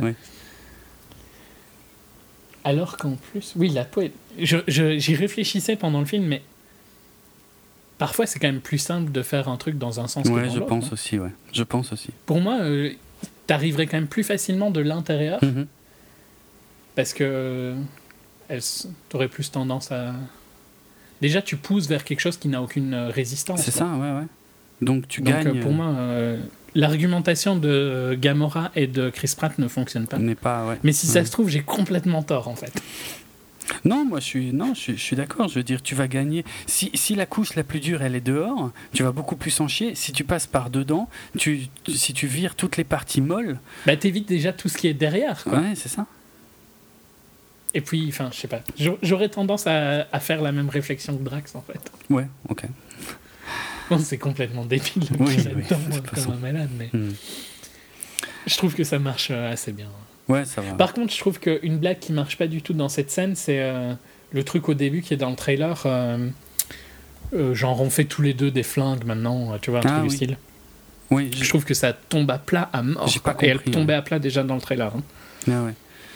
ouais, je suis d'accord. Mais j'ai très peu regardé les trailers, pour le coup. Mais ouais, je trouve que le gag là, il est foireux. Et puis tu sais, tous les trucs avec Rocket qui cligne du mauvais oeil, c'est pareil, je, je, trouve ça marche pas. Enfin, je... C'est trop poussé en fait, euh, je comprends pas. Ouais. C'est trop gros, mais c'est bizarre. Bon, globalement, après la scène, ça va quoi. C'est pas un mauvais moment. Ouais. Bah, après, ils sont chez les souverains, donc euh, ils ont remporté leur mission. Euh, il y a la. Comment elle s'appelle Ayesha, là, qui parle de, du mode de reproduction pour chauffer un peu Star-Lord, ce qui saoule Gamora. Ça, c'est. C'est rigolo, mais c'est c'est pas assez utilisé d'ailleurs dans ce sens-là, finalement, euh, l'humour sur leur ben, relation. Oui, parce qu'après, elle est tout le temps super distante avec lui. Ouais, ouais c'est ça. C'est ça. Ça a aucun sens, euh, hmm. cette réaction-là. Et donc, le but de tout ça. C'est là où je trouve qu'elle a des limites euh, d'actrice hein, aussi. Ok. Parce que là, on lui fait dire une ligne, tu vois, mais qu'elle n'arrive jamais à jouer après. Ouais, c'est vrai. C'est vrai, techniquement. Mais à mon avis, qu'on lui a pas vraiment écrit non plus. Ouais, c'est possible, mais bon, après. Hmm. Où est-ce que ton travail s'arrête, quoi, tu vois, quand tu es un acteur euh, Est-ce qu'il s'arrête Est-ce que si on te, au début du film, on t'a dit une ligne euh, qui change comment doit être ton perso, est-ce qu'on a besoin de te le rappeler ou bien est-ce que ça devrait être euh, dans ton perso maintenant? Ah, ça, ça, dépend des acteurs. Hein. Demande à Shia LaBeouf, je pense que lui, il vit son perso. Je veux dire. Ouais, mais Shia, pour toutes les moqueries qu'on a fait. Hum? Euh, dans ses premiers films, c'est un excellent acteur en fait. Ah oui, c'est. Euh, Je regrette beaucoup mon avis de, de ce que j'ai pu dire sur lui dans, les, dans ses premiers films. Bah, moi, humainement, je le trouve ultra chelou, mais. Euh, ouais, non, mais clairement. mais Daniel Day-Lewis aussi est chelou. comment il s'appelait Merde. Harvey Keitel, c'était un monstre. Hmm. c'est Brandon où il y a eu une histoire avec qu'ils ont à moitié. Euh, enfin, que l'actrice n'était pas au courant de ce qu'il faisait euh, pendant le film, euh, qui violait. Enfin, il violait pas vraiment, hein, mais. Elle a pris ça comme un viol, la fille, parce que. je crois que c'est Brando qui lui a mis du beurre sur ses parties intimes. Pour, ah. comme s'il allait la violer, et ça, c'était pas prévu dans le script. Je suis pas au courant. Il me semble que c'est Brando. Mais... Pas au courant de cette histoire. Soit, je vais essayer de retrouver, mais bon, enfin, c'est des gens super bizarres. De toute façon, un très bon acteur va toujours être bizarre parce qu'il Mm. arrive à se mettre dans un autre personnage. C'est. C'est quand même assez. euh, Ouais, humainement parlant, c'est assez c'est spécial. quoi. spécial, ouais, comme procédé, bien sûr, puisque tu, tu, tu, tu annihiles ta personnalité pour en créer une de toute pièce pendant un temps donné, et c'est un. Mentalement, c'est assez, assez spécial, je pense, ouais. Ouais, ouais. Je comprends ce que tu veux dire. Tu sais, je pense que Daniel Day-Lewis, pour un de ses films, euh, il voulait plus sortir de sa chaise roulante, qu'il avait pas besoin, quoi, Ouais, parce que son perso avait besoin. Ça. Pour, je pense que pour euh, beaucoup de gens, des gens normaux comme toi et moi, on n'arriverait pas vraiment à comprendre cette, euh, ça. Quoi. Hmm, C'est bien euh, Brando, hein, c'est Maria Schneider dans Le Dernier Tango à Paris. D'accord. Il y a une scène, pour ceux qui ont vu Le Dernier Tango à Paris, il y a une scène où il est au-dessus d'elle et elle n'était pas du tout au courant de ce qu'ils allaient faire, lui et le réel, qui eux étaient au courant. Et euh, je crois que ça l'a dégoûté du cinéma pendant énormément d'années. D'accord. Elle l'en- parlait toujours, euh, genre 15 ans plus tard, 20 ans plus tard. Elle était super jeune, il faut dire, quand elle a fait ce film-là, Mm. Maria Schneider. Compréhensible, hein, vu ce que tu m'en dis. euh, C'est quand même sacrément chelou ce qu'ils ont fait. Ouais, ouais, et il a dit que. Mais il regrette hein, de l'avoir fait, mais Ah ouais. euh, il a dit qu'il voulait euh, sa, Sa réaction, quoi. euh, sa réaction. Ouais, Naturelle, Pas ouais. Brando, forcément. Oui, oui. Ok. Il y avait une. C'était ressorti il y, a, il y a un an, euh, mais ouais, Bertolucci avait dit qu'il avait regretté euh, d'avoir fait ça à Maria Schneider. D'accord. Ah, encore. Voilà. Euh, mais c'était pour dire, ouais, c'est des acteurs, c'est des gens bizarres, quoi. Mais Ouais. voilà, je pense pas que euh, Zoé Saldana euh, soit à ce niveau-là d'un délice. je la défendrais dans des tas de domaines, mais là, j'irai pas jusque-là. Hmm. Ok, bon, euh, les souverains sont des gros cons. euh, il faut euh, a priori pas leur parler trop mal. Le truc dont Rocket, tu vois ça, pareil, le gars tombe à plat. Je veux dire, si Rocket a piqué des batteries, il, est- il les a déjà piquées les batteries. Pourquoi est-ce qu'il va les chauffer en disant ouais, on m'avait dit que vous étiez des gros cons? Et puis du coup, ils sont en train de se barrer juste pour le gag du clin d'œil qui marche pas. Oui, et en plus, ce truc des batteries ne fonctionne pas parce Mm. qu'après, elle dit J'en ai rien à foutre des batteries, c'est juste parce qu'il m'a manqué de respect. Ouais, ouais. Il y, a un y a un problème de logique. euh, Oui, sachant qu'ils ont défendu les batteries, donc euh, je pense qu'elles sont censées être importantes quand même. Bon, on nous a dit. Oui, hein, et puis elles, elles ont. C'était quand même des gens qui ont sauvé euh, la galaxie. Ils ont quand même une, une aura, tu vois, maintenant, Ouais, je pense. les gardiens, Ouais. dans l'univers où on est là maintenant. Euh, et elles les attaquent pour une petite chose, tu vois, pour un malentendu. Ouais. Et ça aussi, ça n'a pas vraiment de sens, Non. tu vois. Non, non. Genre, c'est qui ces gens-là qui sont prêts à attaquer les gardiens de la galaxie, qui, à mon avis, sont quand même suffisamment hauts dans les strates sociales Hmm. pour que ça ait des conséquences si tu les attaques, quoi. Je sais pas.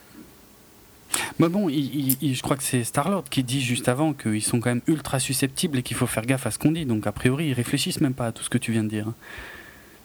Tu leur parles mal, tu leur bon. parles mal. hein. Tu, que tu sois Thanos ou, euh, ou Star-Lord. Peut-être, mais alors, c'est quoi l'intérêt des batteries? Bah, je vois pas. Bah oui, c'est vrai qu'au final, les batteries n'ont aucune. oh. Bah, c'est- quoique si, les batteries, en fait, ils vont s'en servir tout à la fin pour faire péter Ego, quoi. C'est tout. Ouais, ok. Ouais, il, aurait trouvé un autre truc qu'il aurait bricolé sur place, on n'aurait pas été choqué. C'est clair. Voilà, Mm. je suis bien d'accord. Non, mais comme le fait que soudainement Ayesha commence à questionner euh, Star-Lord sur euh, son ascendance, sur son père. Wow, wow, wow, ouais, euh, c'est bon, calmez-vous, on a compris. Même sans ce dialogue-là, on, on aurait compris de quoi parlait la suite du film. hein. Ça, c'est c'est encore une fois trop poussé des trucs là. euh, Chelou. Et en plus, et t'as encore la suite après dans le vaisseau, euh, Gamora qui lui dit oui, euh, t'es vachement sensible quand on te parle de ça. euh.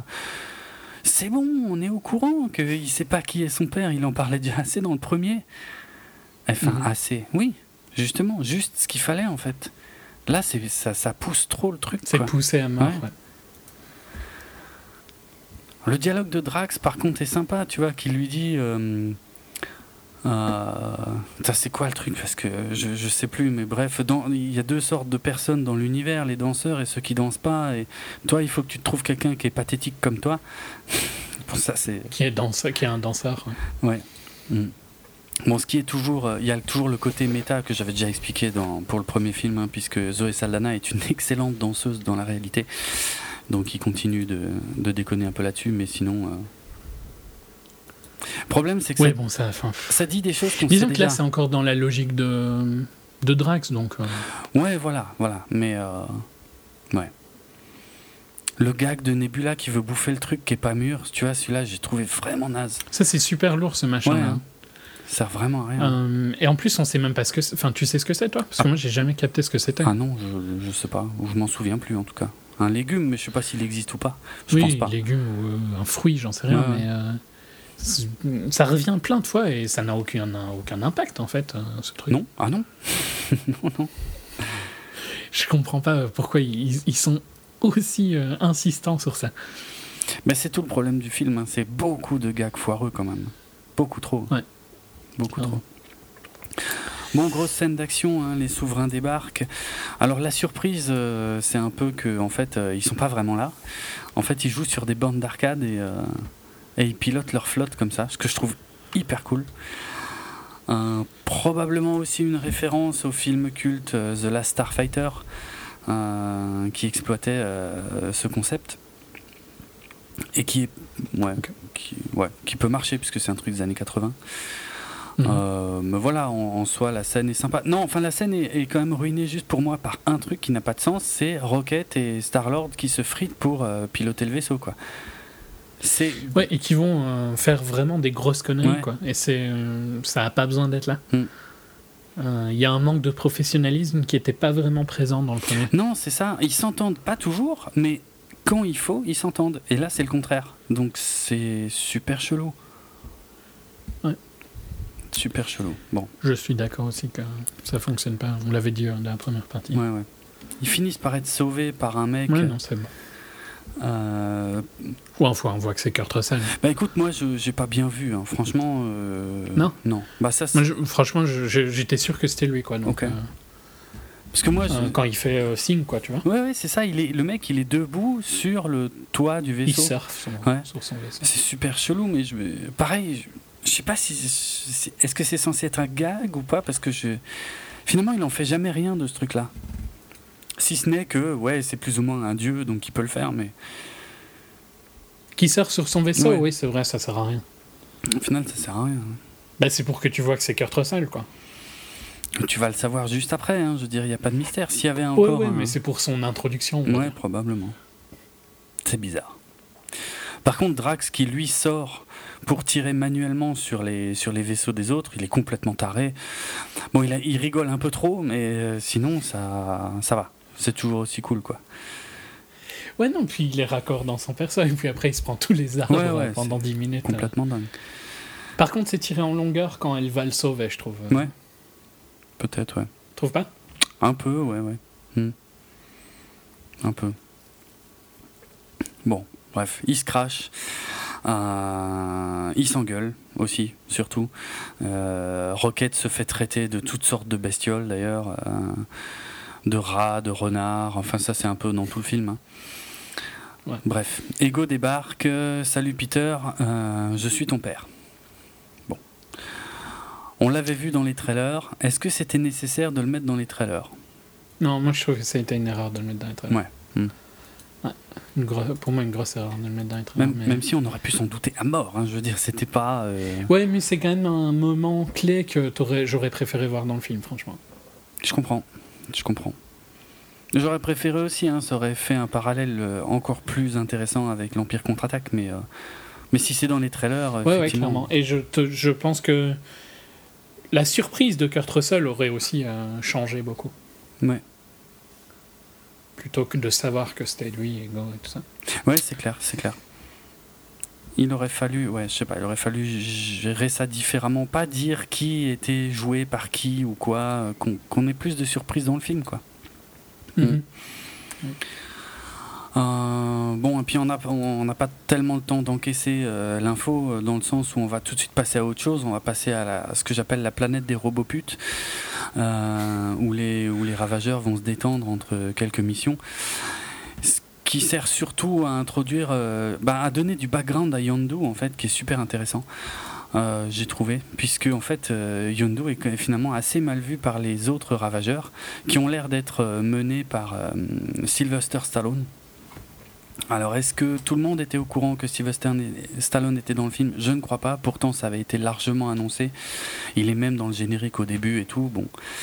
Euh, et il interprète euh, Stakar Ogord, qui donc ici est un, un ravageur euh, très euh, haut classé. Je reviendrai hein, sur Stallone, hein, je développerai plus, mais à la fin du, du film, Euh, parce qu'évidemment il y a une portée beaucoup plus importante que ça. Mais ici, voilà, en, en plus du plaisir pour moi de voir Stallone, on apprend que Yondu est mal vu parce qu'il a fait du trafic d'enfants et que c'était pas autorisé chez les ravageurs. Chose qu'on savait déjà hein, du film précédent, puisque Peter en faisait partie, des enfants en question. Et, surtout, voilà, ce qui est intéressant et qui, empêche, et, c'est marrant comme le niveau d'écriture des scènes de Yondu est, quand même assez différent du niveau des, autres, c'est que au lieu d'avoir juste deux grosses gueules euh, qui, bah, qui se gueulent dessus, t'as quand même Stallone qui rajoute, écoute, euh, Yondu, euh, tu sais bien que c'est pas personnel, quoi. Je veux dire, j'ai beaucoup d'estime pour toi et tu nous as tous fait beaucoup de peine. Putain, la profondeur que ça apporte. Ouais, c'est beaucoup plus un. Franchement, il est super bien écrit, c'est assez bizarre. T'as l'impression que c'est quelqu'un d'autre qui a écrit toutes ces scènes. Parce qu'il est. Il est dans la retenue énormément, en fait. Ouais. Alors que visuellement, il est. Il est... T'as pas l'impression qu'il va l'être, quoi. Donc, euh, le contraste est.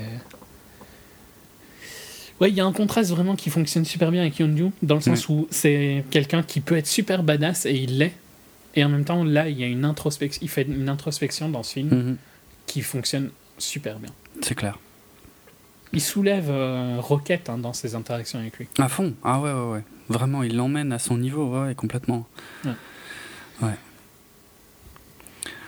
Euh, bon, sur la planète en elle-même, je pense que tout le monde a vu le caméo de euh, Howard the Duck, euh, toujours doublé par Seth Green, euh, comme à la fin du premier film.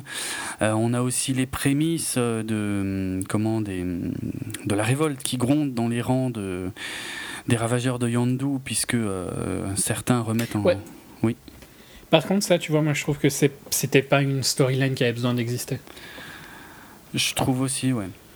La mutinerie, pour moi, ne- n'apporte rien parce qu'en Ah non. fait, elle, à mon sens, elle, elle limite même Yondu, qui aurait pu aller jusqu'à la, la situation euh, finale où il va. Enfin, tu vois, il aurait pu faire les mêmes étapes, mais sans la mutinerie.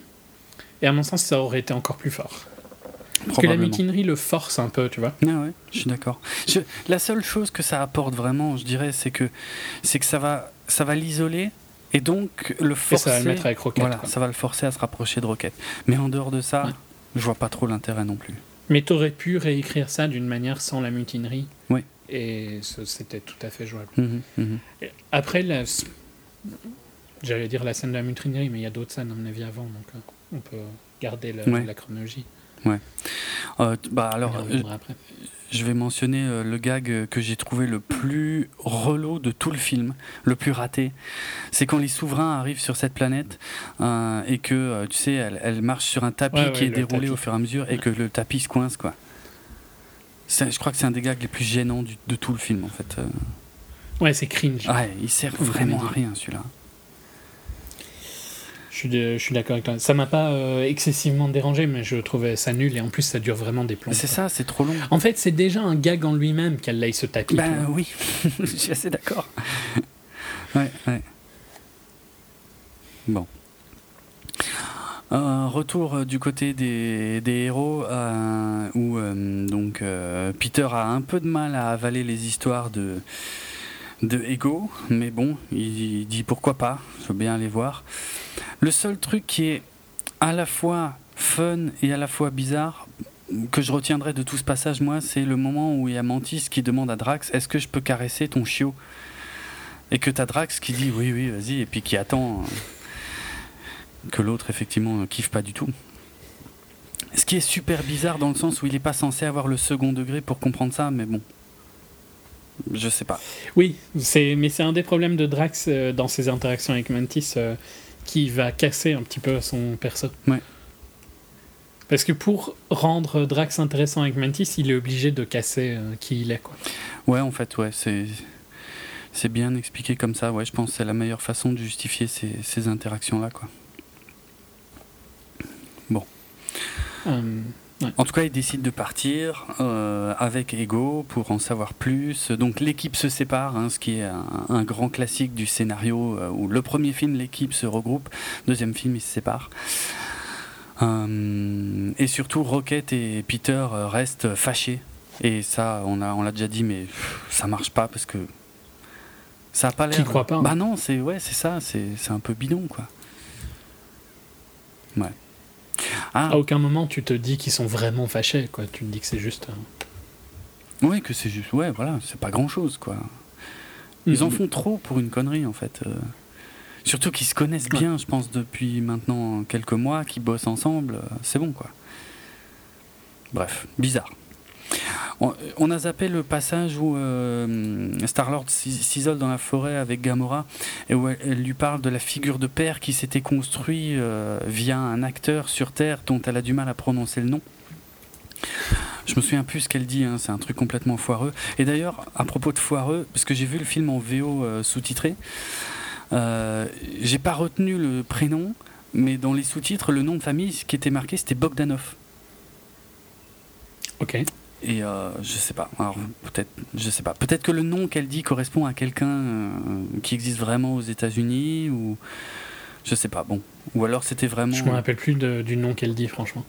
Ça ressemble à Hasselhoff, mais c'est mais c'est c'est complètement foireux. Tu sais, c'est comme c'est comme le nom des batteries que que, que Drax n'arrive pas à prononcer euh, et qu'il est persuadé d'avoir juste. C'est un peu. Moi, je l'ai compris comme ça, quoi. Bref, ça m'a sorti du film en fait que qu'elle dise un truc à l'écran et que sur le sous-titre il y a marqué Bogdanov. Je me suis dit, oh, ok, je comprends la référence et elle peut marcher en plus vu la temporalité, mais c'est pas nécessaire. Je veux dire, elle fait, elle prononce juste mal Hasselhoff.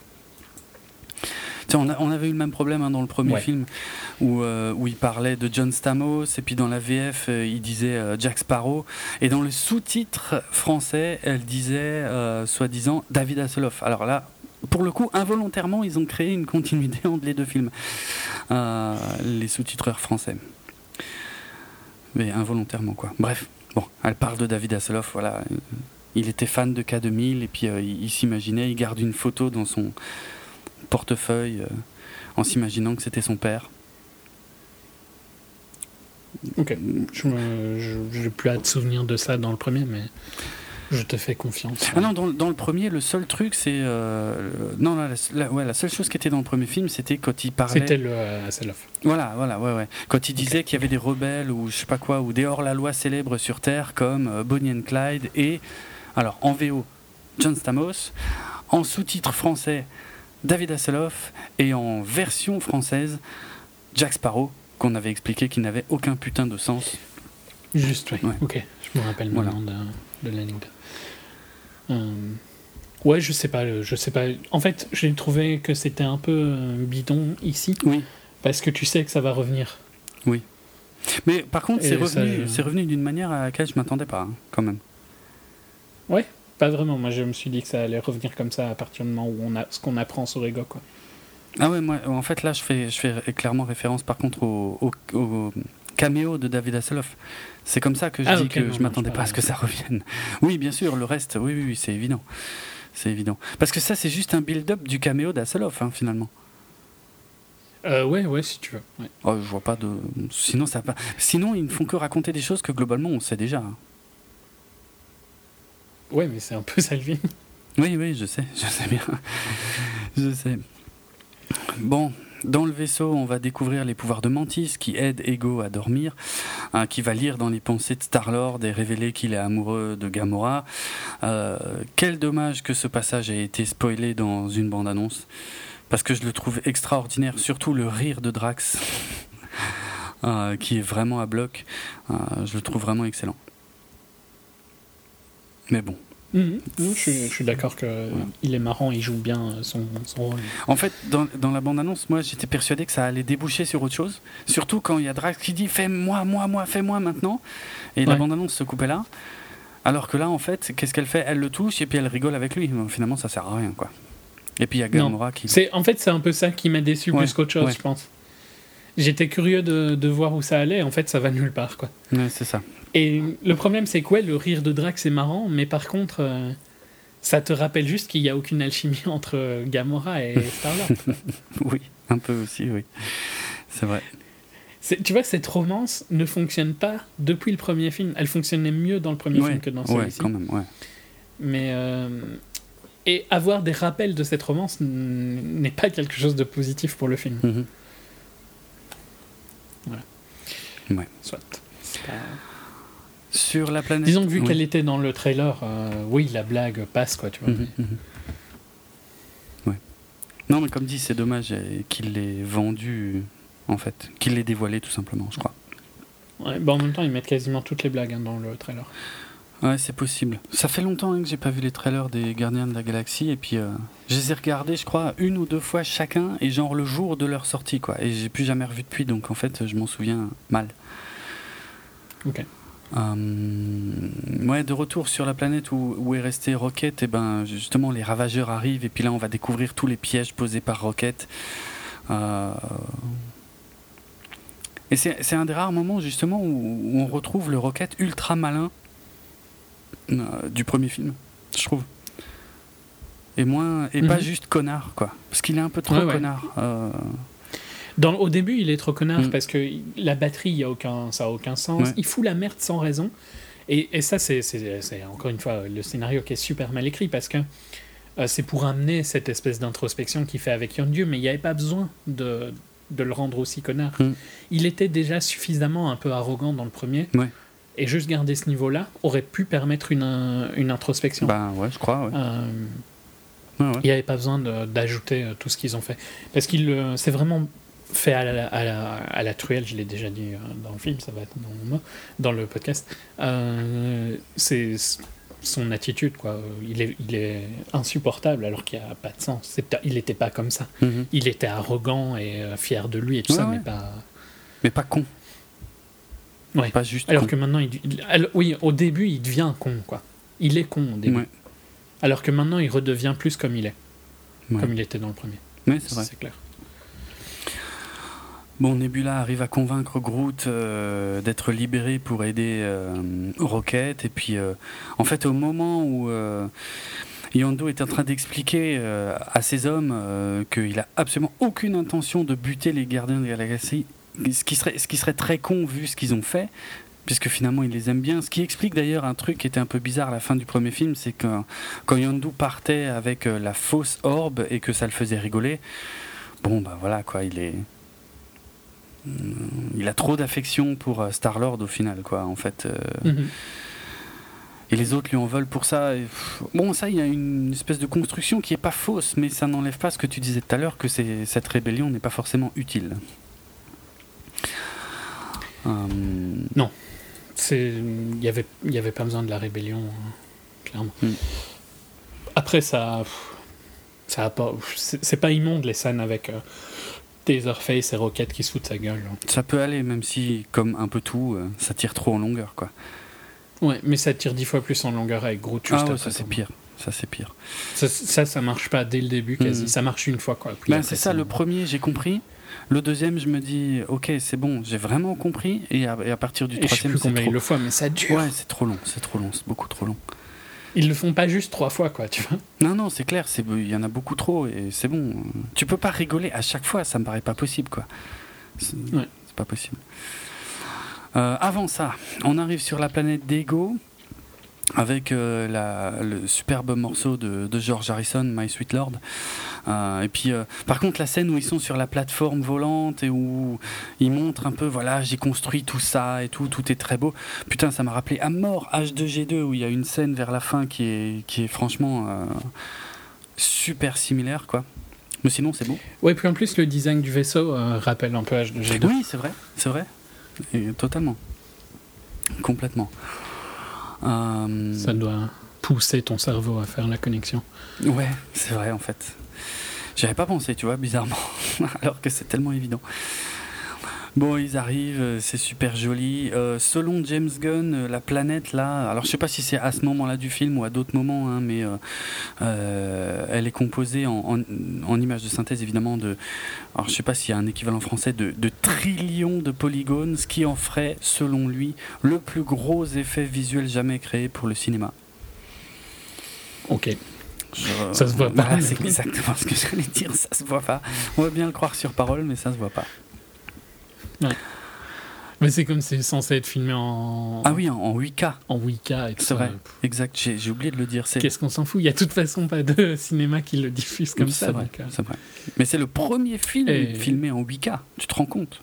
Ouais, ouais, mais le truc c'est que le film n'est même pas beau, quoi. Parce que tu, tu vois, tu t'appelles. euh, Oh, vas-y, tu vas voir que je me rappelle plus. Le mec de The Revenant. The Revenant. Euh, Ah, euh, Inaritu Ouais, mais à la limite, euh, lui, je m'en fous. Mais tu t'appelles Lubeski euh, Oui, ah oui. euh, et tu fais le malin. Ben oui, mais t'as le droit de faire le malin. Oui. Ton film, il est hallucinant visuellement. Oui, oui, oui. Là, il y a rien de ouf.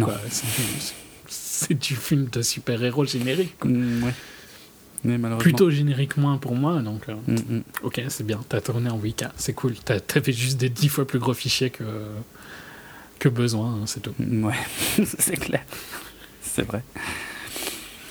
Euh, je me suis posé beaucoup de questions sur l'espèce de petite visite, explication de Ego, là, en fait, avec ces petites scénettes qui montrent, voilà, sur euh, les planètes. Sur ces écrans-là. Ouais, ouais, Oh my god, comment cette scène m'alourdait. mais c'est super bizarre, hein. Parce qu'il te raconte quelque Mais chose. c'est de la pure expo, quoi. Oui, oui, d'une part. Enfin, littéralement.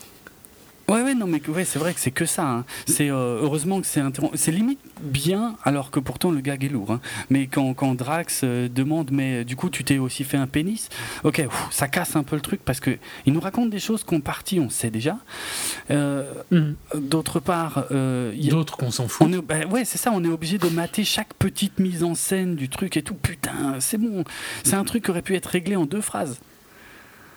Ouais, puis il y a un côté complètement pas naturel. Et tu vas me Ouais. dire, là, le, le- c'est logique par rapport à Ego, vu À la que suite. c'est pas la première fois qu'il le fait. Ouais, c'est ça. Mais il jouerait pas mieux, un peu mieux le jeu pour euh, Star-Lord? Hum, hum. Mais je me suis posé la même Parce que question. t'as l'impression qu'il qu'il est à sa 600 millième euh, répète de, de son truc, quoi, tu vois. Oui, c'est vrai. Et je trouve que ça a aucun sens. Il y a, aucune euh, amitié entre eux, tu vois. Il y a aucune, aucun plaisir de retrouver son fils et tout ça. Ouais. Ce qui a aucun sens par rapport à ce qu'il veut faire penser Star-Lord. Ce qui a du sens par rapport à ce qu'il est. C'est vrai. Mais ce qui a aucun sens par rapport à ce qu'il veut que Star-Lord fasse, quoi. Mhm. Mhm. Et euh, c'est là où, où Chris Pratt est atroce parce qu'il est, il est absent. Ah bah là, il, à partir de là, c'est fini. Il éteint la lumière et voilà. Et il la rallume plus Ouais. presque jusqu'à la toute fin, quoi. Mhm. Ouais. Il n'y a aucune différence dans son interprétation là quand il regarde les vidéos ou plus tard quand il est euh, contrôlé par Ego. Ouais, c'est vrai. À part les yeux qui changent, limite ils ont un peu plus de vie quand il est contrôlé par Ego. Putain, la violence. Euh, non, mais je suis pas, ouais, je suis pas en désaccord. puis, euh, moi, je me suis vraiment demandé, mais putain, il, il s'est fait chier à mettre en scène chacun de ces petits trucs juste pour Star Lord. Bon, après, j'ai appris que non, effectivement, mais c'est quand même super lourd, quoi. Mhm. Ouais. Il y a, genre, tu, tu pouvais pas faire ça en discutant, tu vois. Ouais, quelque chose de plus naturel. Bah, pendant qu'ils sont sur la plateforme, en fait, tu vois, déjà, euh, pendant qu'ils arrivent. Ouais, ouais, ouais, non, Au non. lieu de s'arrêter. C'est beaucoup trop mis en scène, ouais, en fait. c'est ça. C'est ça. Bon. C'est là où il a des idées de scène et qu'il n'arrive pas à les connecter, quoi. Il, Ouais. il voulait ça, tu vois. Genre, visuellement, je pense qu'il voulait ça. Et donc, on arrive à ça, mais ça n'a aucun sens de comment on est arrivé à ça. Ouais, ouais. C'est ça son problème d'écriture. De toute façon, là, on arrive au, au- au pire Au moment pire du film. moment du film. on est d'accord. hein. Ça, ça ne fait que de- c'est que de la merde jusqu'à la séquence finale pour moi. C'est violent, mais encore une fois, je suis pas complètement en désaccord. C'est très. Je pense que la première fois que tu vois le film, ça peut passer, mais putain, au revisionnage, ça va être dur, très très dur. Oh, ça doit être atroce. Ouais, ouais, ouais. Et pour moi, ça passe uniquement parce que tu as un capital sympathie avant et pour les gens qui sont impliqués. Bien sûr. Mais en fait, le film est sauvé grâce à la séquence finale pour moi, et tu l'as moins aimé que moi, donc c'est un peu euh, différent Ouais. parce que je pense que j'ai plus détesté le film que toi et j'ai plus été remonté Hmm. par la séquence finale, et donc on, ça, ça nous équilibre sur le, un même niveau. Mais Ouais. Et j'ai toujours dit l'importance pour une série ou un film de faire son dernier acte, euh, de finir son dernier acte euh, de bonne manière, Oui. parce que c'est ce que tu te rappelles dans tous les cas. Oui, oui. Euh, donc bravo, hein, là vous avez fait ce qu'il fallait faire, mais ça, ça n'empêche pas de ce qui arrive Ça ne avant. pardonne quoi. pas. Et non. bon, Ouais. La rébellion des ravageurs qui balancent euh, leurs propres euh, potes euh, dans l'espace. euh, Nebula qui dit Ok, moi je me casse. euh, J'ai des comptes à régler avec Gamora. Putain, c'est bon, les comptes à régler, au secours, quoi. Qu'est-ce que c'est lourd.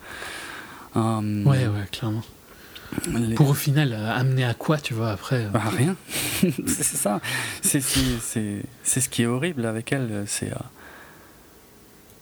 C'était pour pas grand chose, mais on, ouais, on y reviendra. Bah, du coup, je vais enchaîner un peu plus vite. Ego qui apprend à Peter à, à générer de l'énergie, et puis du coup, il joue à la baballe. Qu'est-ce que c'est longuet? Ouais, ça c'est play catch, quoi. hein. ouais, ouais, je sais. Ça, je comprends la, ré- la référence. Bien euh, sûr, c'est dans la culture US. hein. C'est super important, quoi, pour un père, euh, un père A fils, priori, quoi, ouais. comme moment. C'est limite. Enfin, c'est, j'en sais rien, je suis pas américain, mais disons que ça revient dans toutes les séries de pop culture, Ouais, ce fait euh, C'est vrai. euh, de play catch. Hmm. C'est présent, tout, c'est toujours présent, quoi. Donc, je, comprends pourquoi c'est important Mhm. qu'ils le font. Mais je trouve que c'est. C'est très cliché, en fait, quand ça arrive. Ouais, bah c'est c'est, euh, co- co- encore, hein, ça tire, tire trop en longueur, donc ça devient ultra cliché, ouais. Drax qui avoue à Mantis euh, qu'il la trouve monstrueusement laide. Alors sur le coup ça marche, ça marche moins je trouve les autres fois, encore que ça dépend. Des fois ça sort un peu de nulle part, donc ouais. Juste au moment où elle est sur le point de leur avouer un truc sur la planète et puis elle le dit pas euh, parce que Gamora arrive et puis euh, finalement elle leur dit rien. Ça, c'est complètement foireux hein, quand il réfléchit. euh. Pourquoi elle dit rien, quoi Je veux dire, c'est juste pour rallonger la sauce du film. À Mhm, part ça, clairement. ça sert à rien. Et puis, et puis Baby Groot se fait euh, taper dessus. euh, et donc, euh, du coup, il est fâché. Et puis, euh, voilà, Yondu et Rocket ont besoin de lui pour s'échapper. Bon, on, on l'a déjà dit plusieurs fois, mais l'un des gags les plus relous du film. C'est mignon la première fois où il revient pas avec le bon objet. Et après, c'est lourd. Hmm, Ça tire en longueur, Ah c'est ouais. exagéré, il ramène Il ramène un, la moitié de la il chambre. ramène un hein, bureau. un qui est rempli en plus. hein. Oui, oui, oui. Et au final, il fait jamais rien. hein. Parce que c'est quand même pas lui qui amène non, la c'est vrai, médaille. c'est, c'est Kraglin, oui, oui, le, le second de Yondu, finalement, qui va ramener le bon truc. La bonne crête. Euh, crête qui est d'ailleurs beaucoup plus raccord visuellement avec euh, celle de Yondu euh, dans les comics. Euh, donc voilà, là, il y a une petite référence pour les fans des comics. Mais à part ça, ouais, bon, bah. Tout ça est très très long pour rien parce que voilà, il sort, il récupère sa flèche euh, sifflante, euh, de- il bute tout le monde, euh, c'est long, c'est long, c'est long, c'est long quoi. Ouais. Et puis juste avant de Et mourir, visuellement, c'est pas inintéressant, mais c'est pas mais- incroyable non plus. ouais, quoi. ouais. C'est, fait, c'est à peu près ce qu'on avait déjà vu hein, Bah, c'est ça. avant. c'est ça. En plus, ouais, voilà, euh, on avait vu en fait cette flèche euh, ultra efficace en action dans le premier film, c'était super intéressant. Bah, Là, c'est la même chose, mais en moins bien. Mais c'est sur- surtout quelque chose qu'on sait déjà, donc euh, pas essentiel. Ouais. Pas essentiel. Taserface, évidemment, juste avant de mourir, qui a le temps de prévenir euh, les souverains euh, de où va Yondu. euh, bon. Franchement, les souverains les auraient retrouvés sans ça, ça m'aurait même pas choqué. Clairement, c'est, pas. ça, n'apporte rien. Ouais, c'est juste pour le gag en fait qu'ils disent euh, son nom à, à la chef des, des souverains là et qui éclate de rire quoi. Et bon putain le gag sur Taserface on vient de l'avoir je sais pas combien de fois en Oui, en encore une fois, c'est encore tiré en longueur. Ouais, quoi. ouais. C'était bon de se moquer avec Ro- Rocket, Mm. qui euh, le faisait bien, quoi, tu Ouais. vois, pour le coup, parce que c'était construit. Ouais. Et puis après, c'est juste euh, du too much. Pourquoi elle rit comme ça? Je sais pas. c'est, pas si marrant que ça, Non, quoi, tu vois, non, non. plus. Franchement non. C'est pas. euh, oh, il s'appelle Taserface. Ouais, ok, quoi, c'est bon, c'est pas euh, atroce, tu vois. Ouais. Quand tu lis le wiki, t'es mort de rire de lire Taserface? Non. non vraiment pas. Non. Donc c'est marrant parce que justement Rocket fait une construction sur pourquoi c'est débile. Ouais exact. Mais Sovereign, elle n'a pas eu euh, sa construction. hein. Chelou. Soit. Bon. En tout cas, pour rejoindre euh, Peter et les autres euh, sur Ego, euh, bah, il faut faire 700 sauts, alors que d'habitude, euh, un, être vivant n'en supporte que 15. Finalement, il n'y aura pas de conséquences à ça, en dehors du gag qui, visuellement, par contre, m'a fait claquer de rire, j'avoue. Parce que les tronches qu'ils font sont juste pas possibles. Mais c'est vraiment que pour le gag, ça n'a pas de conséquences. C'est que pour le gag, et en fait, je trouve que c'est de l'exagération débile parce que si tu peux en faire que, je sais pas, je- c'est 15 qui disent? Je sais plus si c'est 15, semble. pour moi c'est moins, mais bon. Ah, ok. Soit, dans tous les cas, c'est exponentiellement plus Bah oui. ceux qui font. Bah oui. Donc Et il doit donc, y avoir une Bah, conséquence. c'est- il doit, oui, il doit y avoir une conséquence. C'est pas comme si tu avais dit, ah, d'habitude on en fait que 15, euh, Mm. et là on va en faire 22, tu vois. Bah, ouais. Un truc qui te paraît un peu chaud, mais pas complètement débile. Ouais. Euh, là, c'est complètement con, quoi, parce que bah, au final, il y a zéro conséquence d'affaire 700 sauts. Donc, Ouais. euh, à part. t'as la tronche un peu qui change, quoi. Oui, voilà. Et, puis Groot qui Si dégueule tu à la vas fin. dans un kart, euh, t'as ta tronche qui change hein, si tu mets pas de casque. euh. Oui. Il y a une vidéo super connue de Jeremy Clarkson euh, quand il conduit une Ariel Atom où il a la tronche déformée. Ah ouais C'est pas pire que ça, quoi. Ok. Après, ouais, visuellement, c'est marrant. Oui, oui. C'est facile, hein, mais c'est marrant. Je trouve. Facile. ouais. Euh, Bon, Gamora, enfin entre temps, Gamora se prend la tête avec Peter. Du coup, elle va s'isoler comme par hasard. C'est le moment où débarque Nebula pour lui en mettre plein la tronche, euh, qui se crache quand même comme une merde avec son vaisseau. Moi, j'ai bien aimé Gamora qui soulève un énorme canon du vaisseau et qui tire avec sur le vaisseau. Ouais. Euh, c'est complètement euh, de l'overkill total. J'adore. Bref, elle se fout sur la gueule. Ouais, euh, Gamora la sauve, mais l'autre elle s'arrête pas. Et puis euh, tout ça pour qu'à la fin elle lui dise Alors, cette fois j'ai gagné, j'ai gagné. Oui, mais tu m'as sauvé. Oui, mais tu viens de me sauver aussi. Bref, patati patata. Mais euh, tout ce que j'ai voulu, moi, c'était gagner. C'était une sœur. Et puis une sœur. Voilà, je voulais une sœur. Putain, quoi. C'est pas bon. Apprends à écrire. hein. Ouais, c'est pas bon. Franchement, ça marche pas. hein. Et vous deux apprenez à jouer parce que c'était pas bon non plus, quoi. Mais immonde, hein, franchement. Ah, là, j'avoue, elles vendent pas bien le truc. Et, et- mais c'est enfin, c'est atroce dans le scénario de base. hein. Et c'est ce que je Mhm. disais, qui veut un thème basé sur la famille, les origines et tout ça. Mais ça marche sur Yondu, mais ça marche pas sur toutes les personnes, Non. mec. euh, je sais pas. hein. T'es censé être triste, tu vois, pour Nebula et Gamora, mais ça marche jamais. Non, ça marche pas du tout. Cette relation. euh, je te déteste, mais en fait, euh, je veux juste que tu me respectes. euh. Ça peut être super bien fait, hein, c'est le thème de plein de trucs, de plein de films, je suis sûr. Ouais, ouais, clairement. mais là, c'est. Mais t'es censé penser que. En fait, le problème, c'est que hum, Gamora est la connasse dans le script, là. Mm. Et c'est un peu difficile parce que. Ils te l'ont vendu différemment avant, quoi. Donc. Ouais. euh, ils essayent de refaire un changement qui fonctionne pas vraiment, quoi. Ouais, ouais. Et ça continue après hein, l'exposition, exposition, exposition, exposition. On a bien euh, euh, donc euh, Kurt Russell, enfin Ego, qui vient discuter avec Peter de, de la chanson de Sam Cooke. euh. je dis pas que c'est mal écrit, je dis juste que ça, ça ne nous apprend plus rien à ce moment-là, quoi. Puis il retourne dans l'expo là du début avec toutes ces petites scénettes pour lui raconter comment ça marche, machin. Euh, tout ça au même moment que euh, Mantis qui essaie de prévenir Drax, euh, qui lui dit non non mais je veux rien faire avec une femme aussi laide que toi. Et et les deux frangines qui maintenant s'adorent, qui découvrent des piles et des piles d'ossements, de, cadavres dans les sous-sols de la planète. Ce qui finit, enfin voilà, bref, l'exposition en gros, c'est que euh, Ego a besoin euh, de pouvoir, il a besoin de puissance euh, pour euh, conquérir l'univers entier en fait, et puis il peut pas le faire seul, il a besoin d'un deuxième. Du coup, il s'est reproduit un peu partout dans l'univers, et puis il a fait venir ses enfants les uns après les autres, et puis aucun n'avait le pouvoir, c'est moche. Mais enfin un qui l'a, il va pouvoir l'utiliser. Pendant les 700 sauts, on a quand même euh, le caméo de Stanley. Alors, faut que je dise un mot là-dessus. Ouais. Ouais, ouais. faut que je dise un mot là-dessus, puisque Stanley, en fait, qui est en train de raconter un de ses anciens caméos aux Watchers. Alors les Watchers, c'est quoi?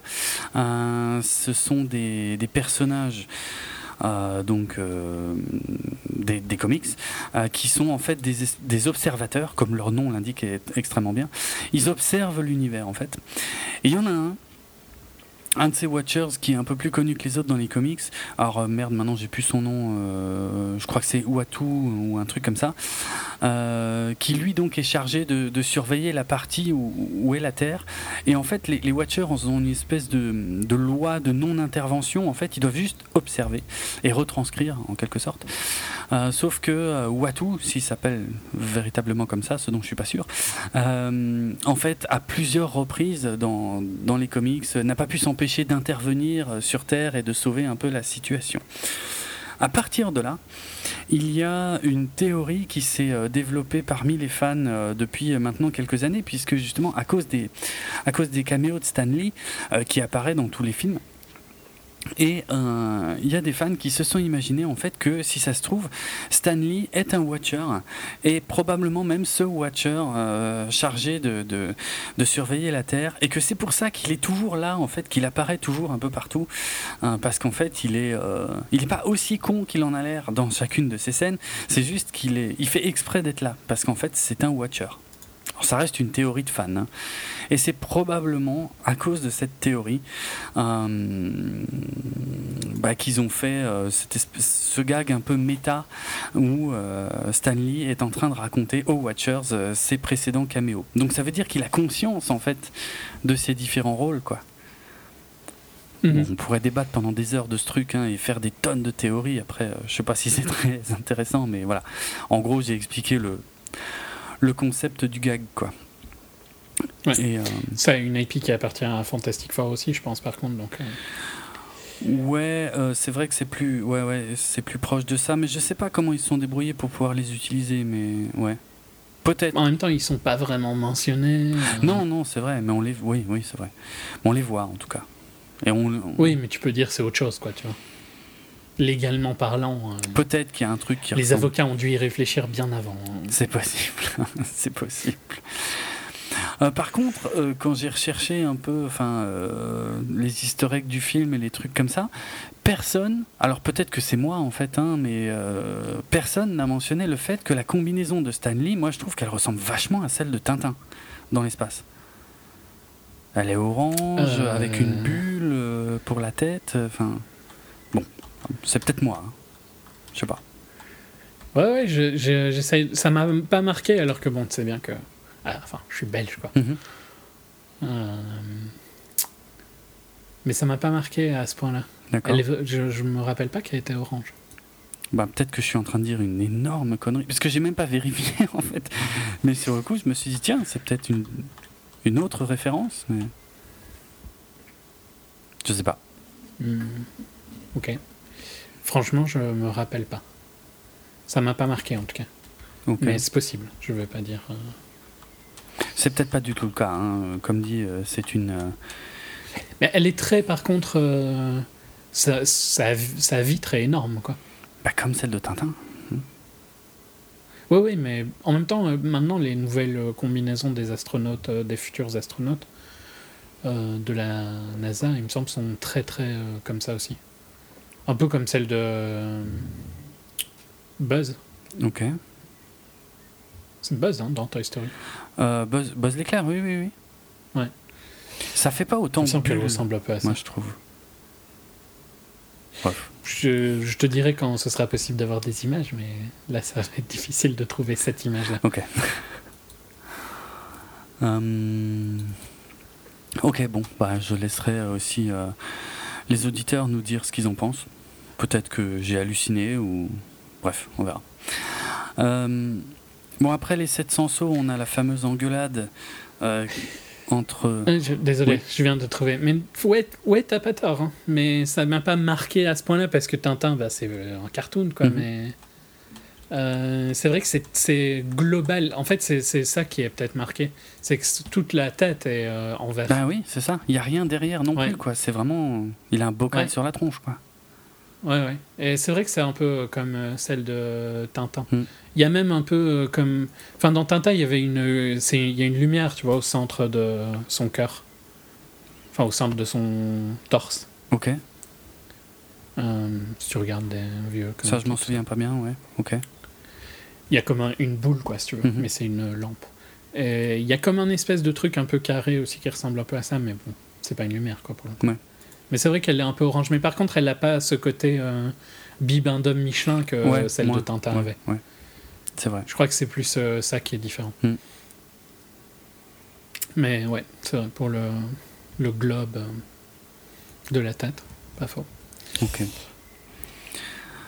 Ouais, alors je reviens sur l'engueulade entre Yondu et, hum, et Rocket. En fait, euh, Yondu qui arrête pas de lui dire Ouais, je sais qui tu es, je sais qui tu es. Et le truc monte, monte, monte en sauce et jusqu'à ce qu'ils disent Je sais qui tu es parce que tu es moi. En fait, c'est là Mm. qu'ils se rendent compte qu'ils ont le même, euh, plus ou moins la même histoire. Quoi. Même mentalité. La même mentalité, exactement. ouais. Ah ouais.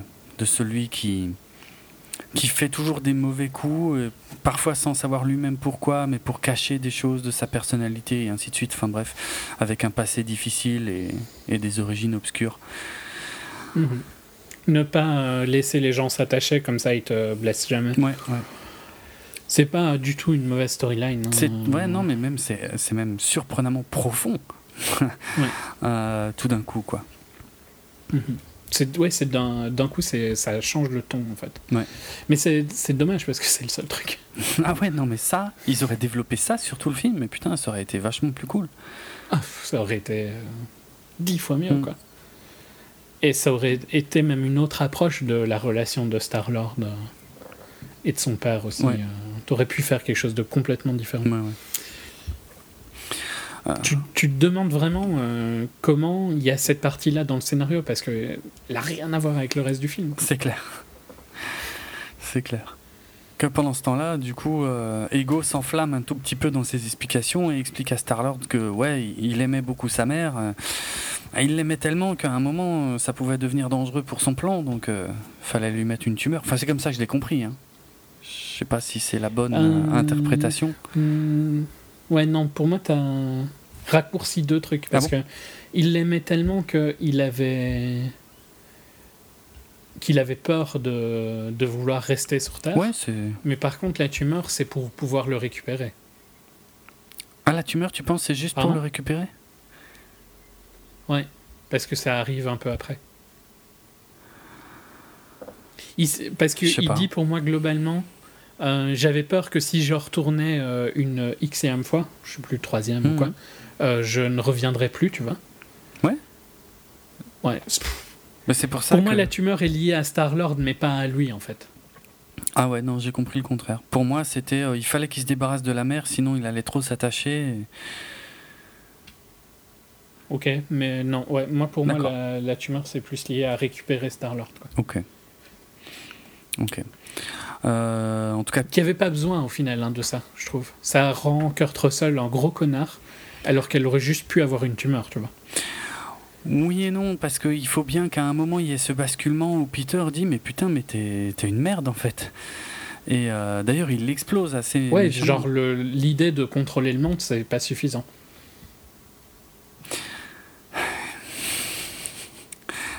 T'as pas tort. Mais oh, tu fais ça pourquoi, tu vois? Il fait ça pourquoi? Parce qu'il a tué sa mère Ah ou oui, parce oui, qu'il oui. veut contrôler le monde? Ah non, non, jusqu'à la fin, je crois, il lui dit T'as tué ma mère. Hmm. Ok. Non, clairement. Disons que l'envie de pouvoir sauver le monde devrait être suffisant, tu vois. Je suis d'accord, mais si on part du principe que, que Peter subit un lavage de cerveau, euh, une référence. Ouais, putain, je viens de me rendre compte d'un truc. Non, je crois qu'il vaut mieux pas que je parle de ça, de d'autres comics, ou enfin d'autres films de comics qui ont déjà fait ça très bien. Euh, bref, mais, euh, le, le- le- Ouais, vaut mieux. la, la- Enfin, je vais le dire de manière indirecte quand même, merde. Non, mais on a compris toute façon. Voilà, je- je- moi je trouve que c'est très bien, ça fait c'est, un espèce de choc en fait, qui, on te parle de ta mère et là tu réalises, tu dis merde, merde, je suis en train de, je suis en train de partir en Merde, couille. ma mère s'appelait comme ça aussi. Non, mais, euh, Ouf. Non. Attends, je ne réagirai pas à ça. J'ai résisté. J'ai déjà expliqué euh, en long, en large et en travers euh, le vrai sens de cette scène. Qui est strictement le même que là, en fait. C'est exactement la même chose, quoi. C'est oh putain, je suis en train de partir en couille et là on parle de ma mère. Merde, faut que je me reprenne. C'est uniquement ça qu'il faut comprendre. Bref, comme dit, je ne veux pas parler de l'autre film, parlons de celui-là. Donc, euh, non, ça, me, ça me choque je, pas. je vois pourquoi il le fait, Ça mais je trouve pas. que c'était pas spécialement utile. Je trouve que son plan est suffisamment euh, méchant pour justifier de l'arrêter. quoi. Ouais, ouais, je suis, je suis d'accord. De toute façon, c'est ce que les autres sont déjà en train de faire, mais il fallait, il fallait un truc en plus pour Peter, quoi. Mhm. Et, et- et- Ça le sort quoi du truc. ouais, voilà, c'est vraiment ça. C'est- Ouais, c'est ce que je disais, c'est le petit truc en plus qui va le sortir, qui va le dire merde, Mm. qu'est-ce que je fais? Ouais, c'est une goutte d'eau. Voilà. mais bon. Ok. Et, et c'est là qu'on a le caméo complètement inattendu de David Hasselhoff quand il dit ouais j'ai pris l'apparence que tu voulais et tout machin. Alors bon, je crois que ce qu'il dit n'a aucun sens, mais le caméo est fun, inattendu en tout cas. Inattendu? Ah ouais, moi je m'attendais pas à voir Ah non, David euh, Hasselhoff. quand il a dit Hasselhoff et que il aurait voulu que son père soit Hasselhoff, euh, je l'ai vu venir le Ah truc. bon, à ce point, ah, d'accord. Ok, possible. J'ai- je- Je pense, mais je te l'ai dit tout à l'heure ça. Mais justement, j'étais Je pas me sûr. suis pas dit, il y a zéro raison qu'il parle d'Hasselhoff là comme ça, tu vois. Les- les- le scénario est beaucoup trop sloppy pour euh, faire ça. Je, je suis pas en désaccord, c'est juste moi franchement j'y avais pas pensé. Regarde dans le premier film, il a parlé de John Stamos et on n'a pas vu John Stamos, donc. euh, Oui, mais le deuxième est dix fois moins bien oui, fait. oui, c'est vrai, c'est vrai. Mais bon, En gros, tu vois tout ce qu'il est, tout ce qu'il dit à un moment, ça revient quoi. ça c'est vrai par contre, ouais, ouais. Ce qui n'est pas spécialement une, euh, un signe de mauvaise écriture dans d'autres films, mais dans celui-ci, c'est juste facile. euh. Ouais, ouais. Là, c'est parce que c'est trop flagrant, en fait. Tout. Ouais. Tout finit par revenir sous une forme ou une autre, et en plus plusieurs fois, donc ouais, c'est lourd. Il aurait pas dit. Parce que je pense qu'il dit littéralement, genre, j'aurais voulu que David Hasselhoff soit mon père, un truc. Oui, non, il, il dit À la fin, oui. que il disait que c'était son père. Oui. Au début, quand il parlait avec Gamora. Ah, au hein. début aussi, oui, bien sûr, c'est ça le dialogue, ouais. Ouais, ouais. Qui Et s'imaginait. donc, euh, c'est pas du tout choquant que Ego, c'est ça, vu que c'est un- une entité omnisciente. Et que donc, euh, quand il pète les plombs. euh, En fait, à la limite, tu vois, ça aurait plus de sens que Ego soit directement David Hasselhoff. C'est clair. Par contre, ouais. Genre à la première apparition, quoi. Je suis Ouais. ton père. Ça, ça aurait été, serait David ça aurait Hasselhoff. été énorme. Ça aurait été dix fois mieux hein, par rapport à. À fond. Et là, ça aurait été une écriture, euh, je dirais pas intelligente parce que c'est poussé trop loin, mais ça aurait été marrant. En fait, ça aurait été plus marrant si Kurt. En fait, la référence David Hasselhoff, il l'aurait fait avec Snake Plissken et Kurt Russell, ça aurait marché dix fois mieux. Ouais, aussi, ouais. Enfin, sauf que Peter Quill était peut-être un peu trop petit pour avoir regardé New York Possible, mais 97. tu vois ce que je veux dire? Mais oui, Avoir cette référence-là avec l'acteur Oui, qui est. J'ai bien compris. idéal. J'ai bien compris. C'est vrai. Parce qu'au final, ça n'a pas de sens. Ce que parce que j'ai vu le- la scène arriver parce que je me suis dit que ça allait revenir. Mais ce que dit Ego n'a par contre pas de sens parce que si tu prends l'apparence que Star Lord voulait, et vu que nous on sait que c'est David Hasselhoff, ben pourquoi t'étais pas déjà David Hasselhoff? C'est clair. Ça t'aurait gagné du temps, quoi. Ouais. Ouais. Ouais, bien sûr. Et vu qu'il peut être qui il veut. Hmm. Voilà. Mais- soit. Quand il réfléchit, de toute façon, rien que la façon dont Ego euh, retrouve Star-Lord, enfin retrouve son fils plutôt, euh, n'a pas beaucoup de sens. C'est, je crois que l'explication qu'il donne, euh, c'est dans le genre, euh, oui, euh, on entend beaucoup parler de, de ce fameux Star-Lord euh, qui a sauvé la galaxie et ça ne pouvait être que toi, mon fils. Ouais, ça, moi je trouve que c'est logique. Ouais, par c'est un peu relou, moi, je trouve. Pour un Je trouve que c'est logique dans le sens où il a peut-être un peu, euh, il s'est peut-être dit pendant longtemps, bon bah ça marche pas mon plan quoi, tu vois. aucune de ces espèces euh, n'arrive à me faire un fils euh, Ah, potable. Ouais. Et donc peut-être qu'il a, tu vois, euh, pas vraiment abandonné, mais un peu à Ah, moitié. Comme ça. Et quand il entend parler d'un humain qui est capable de faire des trucs, ben il se dit ah c'est peut-être. euh, ah, il y avait cette fille là, Brandy, euh, c'était Brandy, je sais plus, c'est à cause de la chanson. Euh, euh, sa mère, je sais plus, je suis pas sûr. Je vais te dire ça. La, la mère de Star Meredith Quill. Meredith. Et il se dit, ah bah c'est possible que ce soit lui, tu vois. Mhm. Donc ça, moi je trouve euh, ça pas complètement foireux. Ok. Ok. Après, vu que c'est une entité omnisciente, pourquoi est-ce que ça fait 4 mois que Voilà. tu le cherches euh. Tu l'aurais pas trouvé plus facilement. Ouais, c'est plus ça qui me dérange, effectivement. Exactement. Là, je rentre dans plus de détails. Mais le, le concept de se dire Ah, peut-être que lui, euh, c'est bien, ça me paraît possible. vois. Et c'était et franchement au, au moins là-dessus la continuité marche super bien avec le tout premier film où euh, où Star-Lord avait survécu après avoir tenu l'orbe dans ses mains. Et je crois que c'était Nova Prime à la fin qui lui disait mais euh, vous êtes euh, probablement le fils d'une d'une entité supérieure quoi. Sinon c'est pas possible. Vous, Mhm. n'êtes pas juste humain. Donc, ça, ça va. Ça c'est c'est bien. Ouais. Euh, Ça pose un peu problème par contre, parce que maintenant, bah, il est juste humain. Euh, ah oui, après, tu veux dire à la fin de ce film-là? À la fin du 2 Ouais, à la fin. Oui, à la fin du 2, oui, effectivement, il est. Oui. Ouais, Est-ce que c'est grave? Je sais pas. En soi. Je sais pas, bah, ça veut dire que dans le premier, il aurait pas pu faire, quoi. Alors attends, je suis pas sûr d'avoir saisi ce que tu me dis. Ben, si, il est, si euh, euh, globalement on lui remet la situation du premier, il ne peut pas sauver la Ah galaxie. non, il peut plus. Ah oui, non, ça c'est, ça, c'est vrai. Ouais. Ouais. Oui, oui. Mais euh, je sais pas si c'est gênant ou pas. Bah, c'est, enfin, ouais, voilà. Faudra pas lui donner un challenge trop gros. Mhm. Bon, bah, de toute façon, euh, prochain challenge, il sera pas seul. C'est déjà ça. De toute façon, cet arc est terminé. Je veux dire, l'arc centré sur Peter, c'est fini. Hein. C'était. Ah bah maintenant ils sont obligés d'aller sur Thanos et des trucs comme ça. voilà, quoi, entre autres. Mais, mais- et- Putain, ça fait 20 films en même temps euh, qu'on se bouge un peu. Ouais, Enfin, ça, ça c'est clair. Parce qu'il n'y a rien de Thanos hein, dans celui-là, à part Nebula. ça n'avance plus. hein. Non, non. Tu trouves pas Ouais, ouais. Ça avançait en fait avant Je suis d'accord. dans la phase 1 et 2. Je suis d'accord. Ça n'avance Ça plus. fait un moment que ça n'avance plus, euh, cette histoire. quoi. Je pense que dans Thor. Même euh, Guardian, ça avançait hein, le premier. Mais oui, mais oui, c'est ça. Tu voyais euh, vers quoi on allait en fait. Et maintenant, Non, non, ça plus rien à T'as l'impression que c'est infini en fait maintenant. Ouais. Genre, euh, c'est bon. en- à un moment, moi je me disais, en deux, c'était pas 2018 à la base, la fin Euh. Et puis ça a été poussé en 2019 Ah, tu parles de la deuxième partie d'Avengers. euh, Ouais. Enfin, Avengers 4, quoi, en gros, maintenant. Euh, oui, c'est possible. Je sais que le, ouais, encore le hum, planning a changé hein, de ce côté-là. Est-ce que c'était la même Infinity année ou pas, Wars, quoi. ouais. Infinity Wars.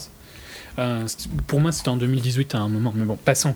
Mais j'avais en tête que c'est bon, quoi. En 2018, euh, à plus Marvel, hein, c'était cool. euh, Mm. Tu nous as fait chier pendant 10 ans. Euh, et maintenant, j'ai l'impression que c'est toute ma vie, en fait, tu vois, que je vais me taper Ah ouais, ces ça trucs-là. s'arrêtera plus. Jusqu'à l'overdose, hein, clairement. Bon, ça, ça fait un moment que je le dis. Ouais, ouais, je sais, mais c'est frustrant, quoi. tu Mm, vois. mm. Ce côté. euh, Ils auraient tort de s'arrêter, tu vois. Bien sûr, financièrement, parlant, Je ouais. peux pas vraiment les critiquer, mais ça me fait chier qu'on va vers. En fait, c'est c'est marrant parce que hum, je n'aime pas trop euh, les comic books euh, à cause de ce côté-là, qui ne qui savent pas Qui s'arrêter. tu vois. ouais, ouais. Euh, J'ai le problème avec des séries aussi et tout ça parce que tu ne peux pas écrire quelque chose de bien qui est infini. quoi. Mhm. C'est impossible. Oui, c'est vrai. Walking Dead, par exemple, c'est un super bon exemple d'un truc, le comique, hein, Mm. D'un truc qui, ça aurait été limité, ça aurait été un truc comme euh, euh, Why, euh, The Last Man, tu vois, un truc euh, Vertigo sur euh, 10 séries Ouais. ou quoi.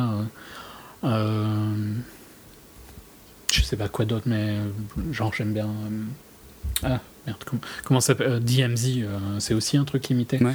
Et ça aurait pu être excellent parce que les premières euh, séries de Walking Dead, euh, le comic, sont vraiment top quoi. Mhm. Et la, la qualité n'a fait que descendre et ça se répète en permanence comme la série, mais Ouais. c'est et et ça n'en finira jamais et ça m'intéresse pas moi, tu vois. Moi j'ai envie d'avoir une fin à une histoire. Mhm.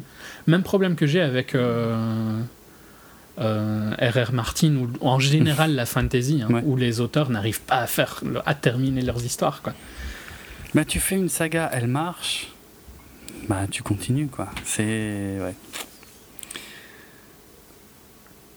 Je sais pas. Je... Oui, on, on en a déjà parlé parce Mhm. que pour tout ce que tu peux critiquer, tu vois, les romans euh, jeunes adultes, genre Hunger Games et tout ça, au moins ils finissent leur truc, quoi. Mm, C'est vrai. C'est vrai. Je, ouais, je dois reconnaître. Alors qu'ils pourraient milquer le truc aussi. hein. Mhm. Et, ouais. Je sais pas, je sais pas tu, te rends compte, les, les fans de Song of Ice and Fire, depuis combien de temps ils attendent quoi? Enfin, Ils le savent mieux que moi. hein. Ah oui, oui, non, mais je sais. je- Il gueule assez, hein, d'ailleurs. Il y en a qui vont mourir avant de pouvoir finir le Ouais, livre, vrai. si l'auteur meurt pas avant. C'est vrai. C'est un truc qui revient beaucoup, ça, sur les réseaux sociaux. Mais ouais, non, non, c'est. Ouais, clairement. ouais. J'en ai rien à foutre, moi, donc euh, Mm. ça ne me touche pas, mais je trouve ça. C'est pour ça que j'aime pas la fantasy, euh, je l'ai déjà dit. Et les comics ont un peu le même euh, défaut. Ouais. Je trouve que tu, je dis ça, la fantasy, parce que c'est le genre où, où tu retrouves le plus euh, d'auteurs qui n'arrivent pas à clôturer leurs Mhm. histoires, je trouve. Possible. Je suis pas en désaccord, hein. franchement. euh, C'est assez juste dans certains cas. euh, Il y a des abus. euh. Après, dans les comics, tu peux pas dire que c'est un abus parce que là, ça fait partie du média en lui-même, en fait. euh, il, il- il a toujours été conçu comme ça. Et, et- et c'est- En tout cas pour euh, les trucs genre Marvel, quoi. ah ou oui, DC. oui, oui, voilà, oui, bien sûr. Mais Walking Dead, tu vois, ça, ça aurait dû s'arrêter. euh, Ouais, ouais, ça, et ils le chose. font pas pour de l'argent. Et Mm. euh, je peux pas critiquer de quelqu'un de vouloir faire de l'argent, mais c'est dommage que tu sacrifies toute ta créativité pour ça, quoi, Ouais, ouais. à un moment. Même des fois avec les séries, hein, de toute façon. Ouais, ça, c'est plus qu'évident. Non, non, mais les comics, ouais, moi je faisais plus référence à la forme vraiment originelle des comics, c'est-à-dire une histoire tous les mois, et enfin voilà, il y a une continuité sur euh, plus de 70 ans pour Batman ou des trucs comme ça, c'est, Ouais, ouais. c'est ouf. Et le truc en fait qui me dérange aussi avec ça, c'est que ça rend impossible euh, aux nouveaux venus, tu vois, je trouve. C'est très compliqué. Parce que je suis complétiste dans de nature. et- Ah ouais, non, mais là c'est l'enfer, tu peux pas. Ouais. Tu peux pas. Non, tu, tu peux pas. Mm. Tu dois accepter que tu ne peux pas. Ouais, Et et je, je t'ai parlé euh, à- la semaine dernière, ou je sais plus, enfin, la dernière fois qu'on a enregistré d'une série The Handmaid's Tale. Handmaid's Tale. Mhm.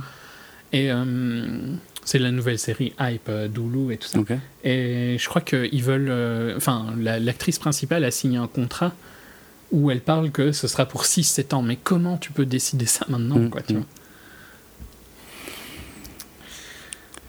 Je sais pas, c'est. Enfin, je vois pas une. Il y a, il y a des rares séries hein, qui ont tenu longtemps, genre Breaking Bad, mais c'est super rare, quoi. Ouais. Soit, on est complètement dévié du film. Ouais, ce qui est pas dur.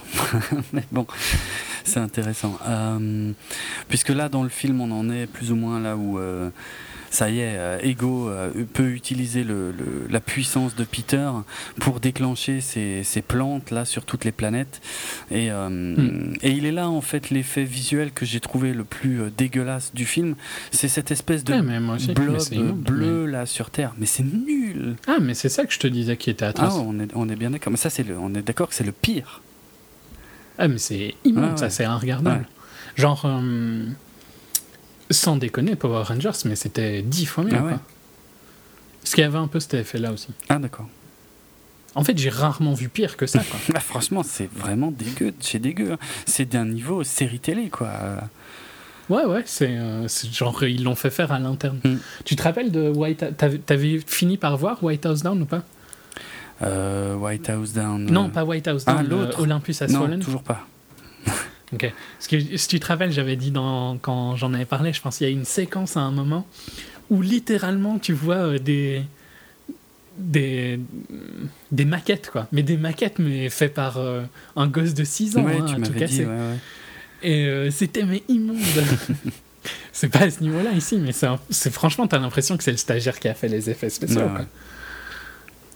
Non. Fais-moi un blob, c'est dégueulasse. Et pas en plus pour moi. Incompréhensible à quel point c'est À dégueulasse. fond, à fond. C'est pour ça que moi, en fait, la, la différence, c'est que moi, je trouve que tous les autres effets visuels du film sont bien, sauf celui-là, en fait. Ouais, mais ça, c'est quand même l'attaque principale, quoi. Sur la Terre, oui. Enfin, sur euh, quelques autres planètes aussi. Mais il n'y a que sur la Terre que c'est vraiment dégueu. euh, euh, C'est le world destroying moment, quoi. Ouais, ouais, c'est ouais. quand même la grosse attaque. Oui, c'est vrai. Oui, c'est important. hein. C'est sûr.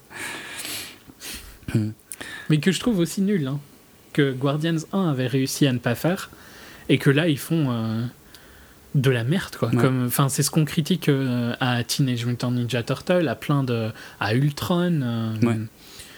à quasiment tous les films de- d'effets spéciaux, que Doctor Strange avait super intelligemment réussi à faire un truc différent et intéressant à mort. Totalement, ouais. Euh, et ici, euh, c'est générique euh, super-héros de merde, Mhm, quoi. mhm. Franchement, euh, pff, faites pas de commentaires sur Michael Bay si vous avez apprécié ça, parce qu'il a dix fois plus de créativité. Ça, c'est bien vrai. Ouais. Bon, pour moi, ça, ça crée aussi un tout petit problème de continuité, parce que le truc sur Terre est pas petit. C'est vraiment Mais ça, c'est le gros problème. quoi. Ouais, ouais. Tu vas me dire qu'à à- à ce moment-là, parce qu'à ce moment-là, les Avengers sont complètement établis et tout, il y a personne qui a tilté ça, quoi. Il n'y aurait pas eu moyen de mettre Ouais. un caméo de juste quelqu'un, je sais pas, euh, à la base des Avengers qui voit sur un écran qu'il y a un truc qui merde. Mhm. Tout à fait d'accord que ça pose énormément ça me de gêne, hein, ouais, parce que c'est pas petit, quoi. Gros problème du de l'univers partagé, de toute façon. Ben, je- euh, James. Quand tes héros sont euh, présents comme ça, quoi. Ouais, oui, oui, c'est, sûr. Et James Gunn est très fier, lui, de, de, de pouvoir raconter une histoire à part. Mais putain, alors fait en sorte qu'il se passe rien sur Terre. Parce que sinon, ça, ça recoupe. Eh, c'est ça, quoi. Voilà, ça recoupe autre chose et là, ça colle Ouais. plus, quoi. Bon. Ouais. Euh, Il y a un moment où on voit d'ailleurs une vue spatiale de, de la planète Ego avec un visage et euh, qui reprend en fait euh, son apparence dans les comics. Mhm. Voilà, ça c'est juste pour le petit Bon. easter egg. Et puis bon, bah, tout, tout commence à, voilà, hein, à, à s'accélérer. Il est temps d'ailleurs, il est largement temps. Euh, tout le monde arrive sur la planète, ils peuvent sauver Peter euh, en défonçant Ego. Bon, après c'est juste une enveloppe parce qu'en fait Ego c'est la planète et euh, il faut aller euh, faire péter euh, le cœur, le centre pour s'en débarrasser pour de bon. Euh, ce qui permet à... Peter et Yondu d'avoir quelques dialogues euh, au sujet justement de la place du père, euh, de la figure du père. Euh, les souverains arrivent au même moment.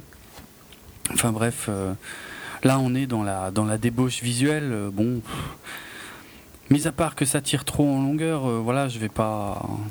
Ça va quoi. Ouais, mais moi, tu sais bien, Ça ça, me saoule toujours dans quasiment tous les films. Donc Ouais. là, c'est un... je sais que ça va arriver, donc je suis à moitié absent quoi, pendant Ah, Ah, ça je peux comprendre parce qu'il se passe pas grand chose non plus de, de fou. Hein, je veux dire, Non.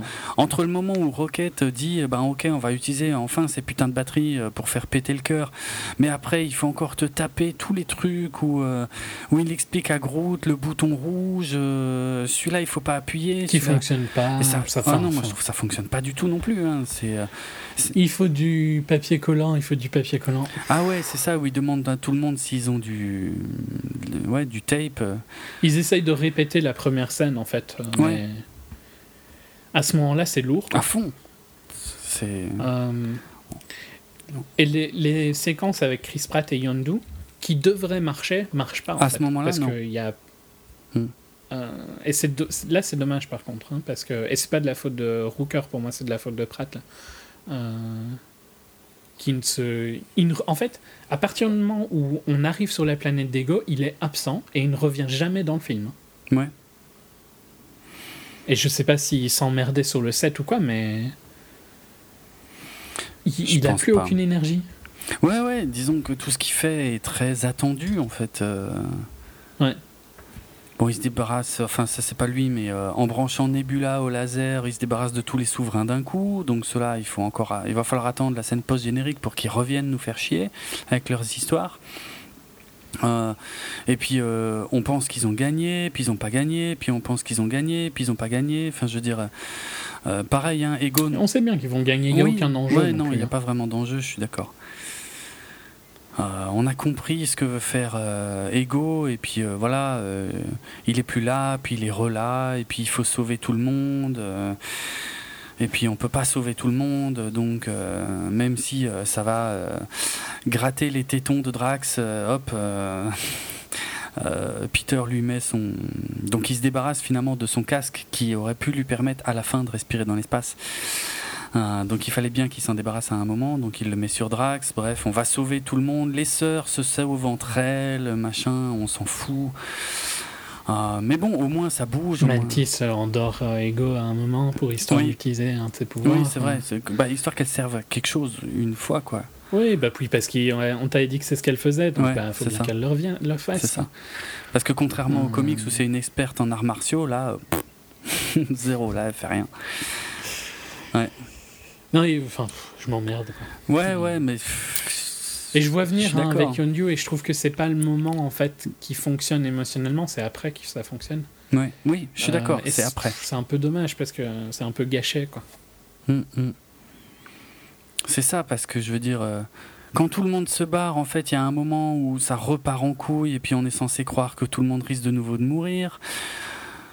Et en fait, le, déclencheur, c'est euh, Yondu, vraiment le personnage central de ce film, qui dit à Peter, tu sais, quand je contrôle ma flèche, c'est pas avec ma tête, c'est avec mon cœur. Oh ouais, ça aussi, ça revient, quoi, c'est pathétique. C'est un peu, ouais, par contre, c'est trop... Euh, ouais. L'idée est bonne. attends, c'était nimp, quoi. L'idée est bonne, mais, mais la façon dont c'est exécuté, là, c'est lourd à fond. Moi, j'ai trouvé ça euh, vraiment atroce euh, parce que quand il lui dit et puis que ça revient au dernier moment, quoi, évidemment. Hmm, bah oui. et eh oui. Non, ça, j'ai pas du tout aimé, quoi. Mais. Ouais, mais. y a rien, ouais, je sais pas, la, scène n'est pas atroce. Non, c'est pas atroce. Mais je me fous complètement. Mais ouais, c'est pareil, moi je suis un peu en dehors, quoi. C'est bon, euh, je. voilà, quoi. Parce que... Et le sacrifice de Yondu, oui, oui, il est en fait, c'est même pas là que je, que je suis touché, c'est après quand les Ravagers viennent, de toute façon. Je pense pour la majorité des gens, c'est là. Euh, parce que je trouve pas que ils ont construit la relation Yondu et Peter assez. Ouais. Ils, la, ils te la construisent, mais sans que eux interagissent, en fait. Ben ouais, ce qui est très embêtant. Ouais. Hmm. Ce qui fait que quand ça arrive, je trouve que Chris Pratt joue super mal euh, sa réaction, parce que c'est exagéré. Euh, Enfin, c'est pas exagéré, je comprends qu'il soit dévasté. Je ne trouve pas le mot. Ouais, dévasté. Euh, dévasté. Mmh. Merci, j'étais pas sûr. Euh, de ce qui arrive, ça, ça reste son père et tout ça, mais le problème c'est que il fallait mieux construire ça pendant ce ben, film-ci. Ouais. Ouais, ça ne suffit pas de dire euh, ok, autrefois tu ne m'as pas livré à mon vrai père, mais tu m'as protégé des autres qui voulaient me manger, oui, mais c'était pour déconner, ouais, mais tu te rends compte l'impact que ça a eu. Ce dialogue-là ne suffit pas pour reconstruire leur relation. Non, mais en mm. fait, je, je, te dirais que le plus gros problème, c'est surtout que Chris Pratt joue super mal, je trouve, là. Probablement. Et il surjoue quand euh, il se met à, être triste. Euh, il, il, soit il sous-joue, soit il surjoue, mais il est jamais juste avec euh, Yondu, en tout cas. Hum, hum. Et donc il n'y a pas de courant qui passe entre les deux et ça fonctionne pas. Quoi. Ouais.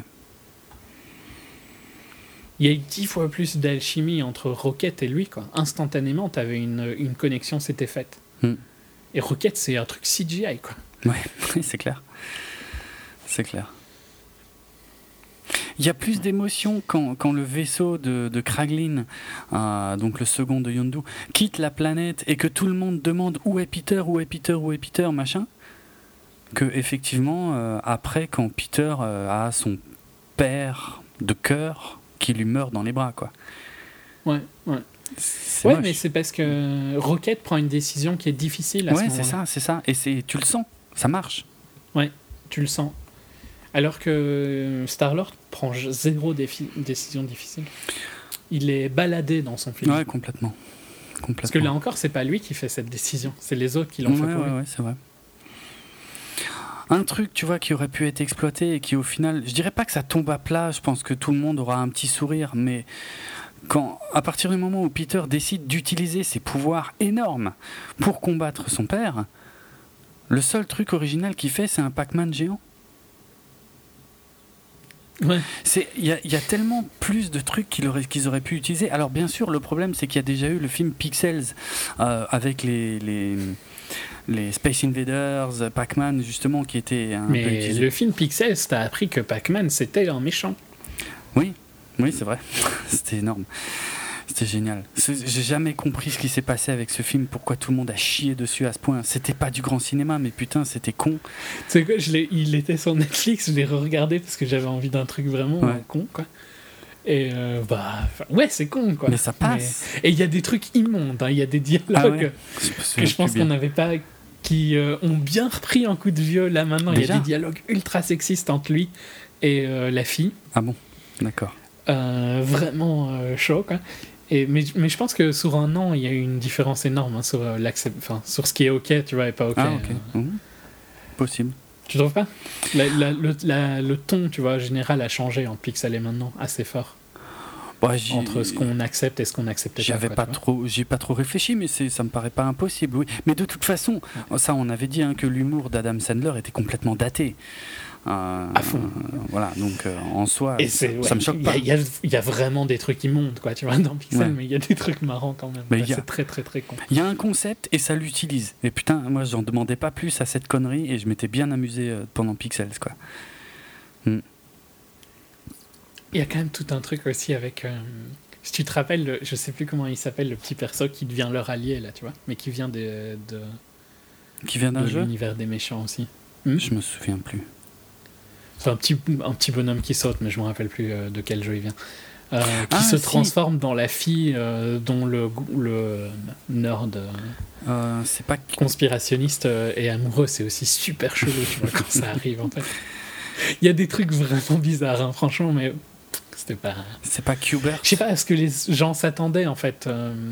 et j'ai un peu la même ouais. réflexion. Il y a quelqu'un qui a laissé un commentaire sur Power Rangers sur le fait qu'il n'était pas du tout d'accord avec moi. Et le truc, c'est que moi, mes attentes pour Power Rangers, c'est ultra euh, bas quoi. Donc euh, Mm. c'était difficile de faire pire que mes attentes. et ben c'est un peu pareil pour Pixel quoi. Oui, oui. Qu'est-ce que t'attends d'un film d'Adam Sandler en 2016 Je sais pas. Non, Tu pas beaucoup mieux que Plus Pixel, rien. quoi. plus rien, c'est clair. Il y a qu'à voir les derniers trucs qu'il a sortis sur Netflix. Franchement. Je l'ai pas regardé perso. Enfin, pas... le dernier a l'air un peu moins pire que Ouais. Ridiculous Six. hein. Parce que Pixel, c'est un chef-d'œuvre à côté des deux premiers qu'il a sortis sur Netflix. hein. Franchement, C'est quoi les deux premiers? C'est Ridiculous Six et l'autre Ouais, truc là, euh, Andy Wexler ou quoi? Il y en avait, un- il y, en a eu deux assez proches. euh, je sais plus. Ouais, il y a eu Ridiculous Six et un autre. euh, J'ai plus le titre, plus du tout le titre. Ok. Hmm. Parce que pour moi, il y avait que Ridiculous Six, mais. Euh, soit. Euh, parce qu'il y a un nouveau là, il y a pas longtemps, mais. Ok. Soit, c'est pas grave. Ah, de Do Over, c'est peut-être ça. Ah oui, oui, ce titre-là me dit quelque chose. Avec euh, David Spade. Oui. Ou alors. Ouais, ou- c'est ça. Ridiculous Six, Do Over, mais c'est un an d'écart hein, quand même. Ah, Ridiculous. Six, Do Over et Sandy Wexler, le nouveau. Ah, j'avais, j'avais, j'ai cru que c'était plus proche. D'accord. Chaque fois un an en fait. Euh. On est parti loin. Pixel, c'était en 2015. On est allé très loin. ouais. Ça veut dire que Pac-Man était méchant. Ah, de toute façon, ouais, enfin voilà, euh, ils y arrivent, c'est bon, tout explose. Groot a appuyé sur le bon bouton, ce qui n'a aucun sens, puisque euh, il a montré à chaque fois qu'il allait appuyer sur le mauvais. Euh. Et puis euh, Yondu se sacrifie puisqu'il n'a qu'une seule protection euh, pour aller dans l'espace pour sauver Peter. Hmm. Ouais. Et c'est vrai qu'on enchaîne, mais direct sur les funérailles. Et en fait, Ouais, mais là qui par contre euh, fonctionne à mort mais quoi, pour moi. alors, du coup, je vais te dire, on s'est mal compris parce que euh, quand tu me disais, moi, à la fin, j'étais ému, bah, j'étais persuadé que tu me parlais plutôt de la scène où justement ils sont dans les bras de l'un de l'autre et que Yondo est Ah en ouais, train de non, mourir. pas du tout. D'accord. La funé- la- pendant le fu- les funérailles, euh, j'avais les ar- larmes aux yeux. Quoi. Ouais. Bah, alors là, je suis, je suis un peu plus euh, ok, effectivement. Le, la seule vraie émotion du film, c'est euh, pas du tout ni quand Peter le tient dans ses bras, ni juste après quand il fait son speech, mais c'est vraiment quand il y a les ravageurs qui viennent et qui lui rendent hommage. Qui arrivent. Ouais, Qui faisait partie des, des leurs au final. euh. c'est ça. Et vu qu'il y a une construction sur le perso de Yondu, ben ouais, ça marche. Ça marche, Franchement, rien que d'y repenser, je, je suis émotionnel. Donc, euh, Mhm. euh, c'est tr- ultra manipulateur hein, ce qu'ils font. Ah, c'est vrai, mais, c'est vrai. Mais c'est réussi. On va pas leur euh, Mais ils le font super bien, il n'y a, pas à chier. Ouais. Et alors le gag, alors est-ce que c'est un gag qui marche? Moi je suis vraiment pas sûr, mais au, moins celui-là il a un peu marché sur nous. C'est que euh, il faut bien qu'il y ait une mixtape pour le prochain film. Et donc Ouais. euh, Kraglin. Ah, Moi j'ai adoré ce gag Ouais, non, mais je suis d'accord, moi aussi, hein, ça m'a fait délirer. Mais je- euh, alors, déjà, aux States, je suis pas sûr que tout le monde comprend, mais alors en Europe, laisse tomber, quoi. Euh, puisque, oui, Kraglin dit à, à Peter, voilà, euh, il avait, euh, au cours de ses nombreuses, je sais pas, escapades, missions, il avait récupéré ce truc-là. ça s'appelle un Zune et ça contient 300 chansons. Moi, j'ai trouvé ça génial. Alors, juste pour, pour mettre le contexte, pour, à mon avis, les nombreuses personnes qui saisiront pas ce truc, le Zune, c'était un produit Microsoft. Et je vais vraiment faire la version simple, un raccourci, parce que j'ai pas fait de recherche, mais juste sur mes souvenirs. En gros, c'était à la grande époque de l'iPod. On parlait pas d'iPhone encore à cette époque-là, hein, de smartphone. C'était l'époque où l'iPod vraiment défonçait tout le marché euh, des lecteurs musicaux et changeait la donne. Et il y a Microsoft qui a dit mais nous on va sortir un truc, ça va être encore mieux, ça va être l'iPod killer, ça va être le Zune. Et putain ce Zune ils ont essayé de le pousser. Euh, oui. C'est à la fin de l'iPod mais euh, proche de l'iPhone parce que l'iPhone va avoir 10 ans. C'est vrai que c'était sur la fin. Le premier Zune c'est en 2006 donc. Ouais donc ils avaient complètement raté le train quoi. Et en fait. Oui non parce que au pendant les premiers iPhones, les gens continuaient à utiliser des iPods. C'est vrai, c'est vrai, c'est vrai. Mais euh, le gag, en gros, c'est que cet iPod killer, soi-disant, n'a jamais marché, en fait. Jamais, jamais, jamais marché. C'est, il euh, y a que Microsoft qui y croyait. N'a jamais marché, mais à défaut, parce qu'il y avait un super bon. Parce qu'au final, si tu te rappelles, il y avait euh, un truc d'abonnement qui ressemble un peu, on va dire, à Spotify et tout ça, qui était loin d'être inintéressant. Sur plus tard, hein, sur la troisième ah, génération, je pense. Euh, et le Zune HD était un des meilleurs lecteurs audio euh, quand il est sorti. Oui, ça me dit quelque chose. Je crois que j'avais entendu dire que c'était un très bon produit, mais sauf qu'il y avait, il y avait pas de place sur le marché, quoi. Non, je suis d'accord avec toi qu'il y a eu un problème euh, de, de, ouais, de positionnement et tout ça. Ils ont eu beaucoup de soucis, mais le Zune, c'était vraiment quand même un super cool produit qui est, qui est triste qu'il n'ait pas marché. Et c'était en plus euh, l'interface de Windows Phone, de ce qui est devenu Windows Phone, mm. euh, sur les derniers, hein, je parle, mm-hmm. euh, qui est, à mon sens, toujours la plus belle interface mobile, hein, là. Ok. D'un point de vue visuel, tu vois. Je trouve que Windows Phone, ça reste le plus beau, quoi. Android, c'est pas c'est ok quoi mais c'est pas ça reste des bêtes icônes tu vois qui n'ont pas beaucoup de logique entre elles. Et l'iPhone c'est ultra daté je trouve. Euh, après c'est personne n'utilise un Windows Phone il faut être bah, un, non. un, peu fou euh. c'est mort là mais l'OS de base était beau quoi, tu vois. Il y avait des bonnes idées c'est vrai. Et comme il y avait des bonnes idées dans le dans les trucs de Zune quoi. Hmm. J'étais très fan du Zune HD hein. ah ouais D'accord. Ah, mais j'ai jamais dit ou pensé que c'était un mauvais produit. Hein. Mais c'est juste que il a jamais, ils n'ont jamais réussi à en faire quoi que ce soit à s'imposer, quoi, tout simplement. C'était, c'était pas possible. Ouais, non, clairement. Et je veux dire, c'est un gars que j'ai déjà vu. Alors, je sais plus si c'était dans, dans, des séries télé ou dans d'autres films, mais à chaque fois, le gag sur le Zune, c'est la même chose. C'est à chaque fois que quelqu'un parle du Zune, t'as forcément quelqu'un d'autre qui dit C'est quoi ça, le Zune? Comme il y a un truc dans euh, dans Get Out, euh, ils utilisent des Windows Phone, mais ça n'arrêtait pas de me sortir du film parce que tu vois, je me disais, mais il y a que vous quoi. c'est clair. Et c'est complètement con, tu vois. Mm, mm. bon, c'est un truc de geek, hein, je suis désolé. Mais le Zune HD, euh, je le défends. C'était quand même avec un écran OLED à l'époque ah et tout. Franchement, c'était largement mieux que l'iPod Touch de son époque. Quoi. Mm. Mais je suis d'accord avec toi que c'est. Mais bon, pour le coup, la blague marche super bien. Bah, pour ceux qui la comprennent, mais sauf qu'elle est, elle est un peu élitiste comme blague du coup. Parce que elle repose sur le fait que peu de gens savent ce que c'est qu'un Zune finalement. Donc du coup, elle peut pas s'adresser à tout le monde. Ouais, mais en même temps, euh, tu ne peux la faire que comme ça. Mais je suis bien d'accord. je suis bien d'accord. Si s'il lui filait un iPod, bah, il n'y aurait pas de gag. Bah, ça il n'y aurait pas de blague. Voilà, il n'y aurait pas de blague, exactement. Ouais. ouais. L'usine. Ah, non, Par contre, je trouve que c'est moins visuel euh, que le Walkman. Quoi. Oui, parce qu'on n'a même pas dit. Surtout à cause des oreillettes. Oui, c'est sûr, c'est sûr. Oui, parce que le. Oui, j'ai même pas dit que Ego avait cassé le Walkman. C'est probablement à ce moment-là où, pour moi, je me suis dit Ah putain, c'est vraiment un méchant alors. parce que sinon, en dehors de ça, je m'en foutais un peu de ce qu'il faisait, quoi. Ouais. Bon. Ok. Euh, mais j'ai bien aimé la blague d'usine. Ouais, non, là, vraiment. mais c'est spécial. Euh, la blague, allez, une des dernières blagues de Drax, c'est aussi le fait que finalement il dit à Mantis qu'elle est belle, mais à l'intérieur. Ouais, mais ça, là par contre, c'est pas. Je trouve que ça, ça m'énerve plus qu'autre chose parce qu'il faudrait savoir ce que tu veux dire. Oui, c'est ce qu'on a déjà dit, c'est que Ouais. Il se contredit. C'est juste une confirmation qu'ils en ont rien à battre de son perso. Ouais, quoi. c'est ça. Son caractère change selon les gags en fait. Donc les gags Ouais. marchent plus ou moins bien, ça c'est une chose, mais c'est surtout que ouais, ça contredit le perso, ça c'est embêtant. Hmm. Il dit quand même, hein, je pense euh, qu'elle est jolie euh, on the inside ou un truc du Oui, style. oui. euh. Ouais. C'est à moitié, mais bon. Mais ouais, je trouve qu'il se contredit trop, hein, Drax. Ouais, ouais. Euh, Allez, on a encore. euh, Qu'est-ce que j'ai encore? Quelques easter eggs et surtout les 5 scènes post-génériques euh, qui globalement sont quand même loin d'être essentielles quoi. C'est bon là, on a, on a atteint l'abus. Pour le, tout le blabla que tu nous as fait, oh, on est, j'ai mis 5 scènes post-génériques. Putain, s'en fout, quoi. Sur les 5 Déjà, ça aurait pu être une scène, tu vois. Enfin, deux, clairement, allez. ouais, deux, allez. Mid et, euh, Ouais. mid et fin. Ouais, quoi. c'est clair. Et de toute façon, dans ces scènes post-génériques, il y a quoi? Il y a euh, bon Kraglin qui essaye euh, le, la flèche volante et qui la plante dans Drax. Bon, euh, Celle-là ouais, j'avoue, les, euh, Drax qui hurle avec le truc planté dans la gorge, ça ça m'a fait marrer.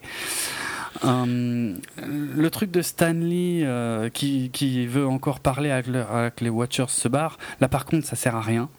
Je vois vois Non. pas Et en plus, il y avait déjà eu un caméo. Bah, c'est bon, ça, c'est bon, c'est une fois le caméo, pas deux, quoi. Surtout pas deux fois le même. c'est très con. vraiment. Euh, à propos de caméo, on a quand même une apparition de Cosmo le chien qui n'apparaît qu'en photo dans le générique de fin, qu'on voyait un peu plus dans le premier film. Euh, mais sinon, ouais, euh, le vrai euh, truc cool, enfin cool, ça dépend pour qui, pour les fans hardcore, je pense, des comics et encore des plus anciens comics des Gardiens de la Galaxie, c'est justement le personnage de Stallone qui réunit en fait quelques-uns des ravageurs qu'on a vus dans, avant, pendant les funérailles, et donc qui dit en gros qu'ils vont se reformer, quoi. Et ça, c'est énorme.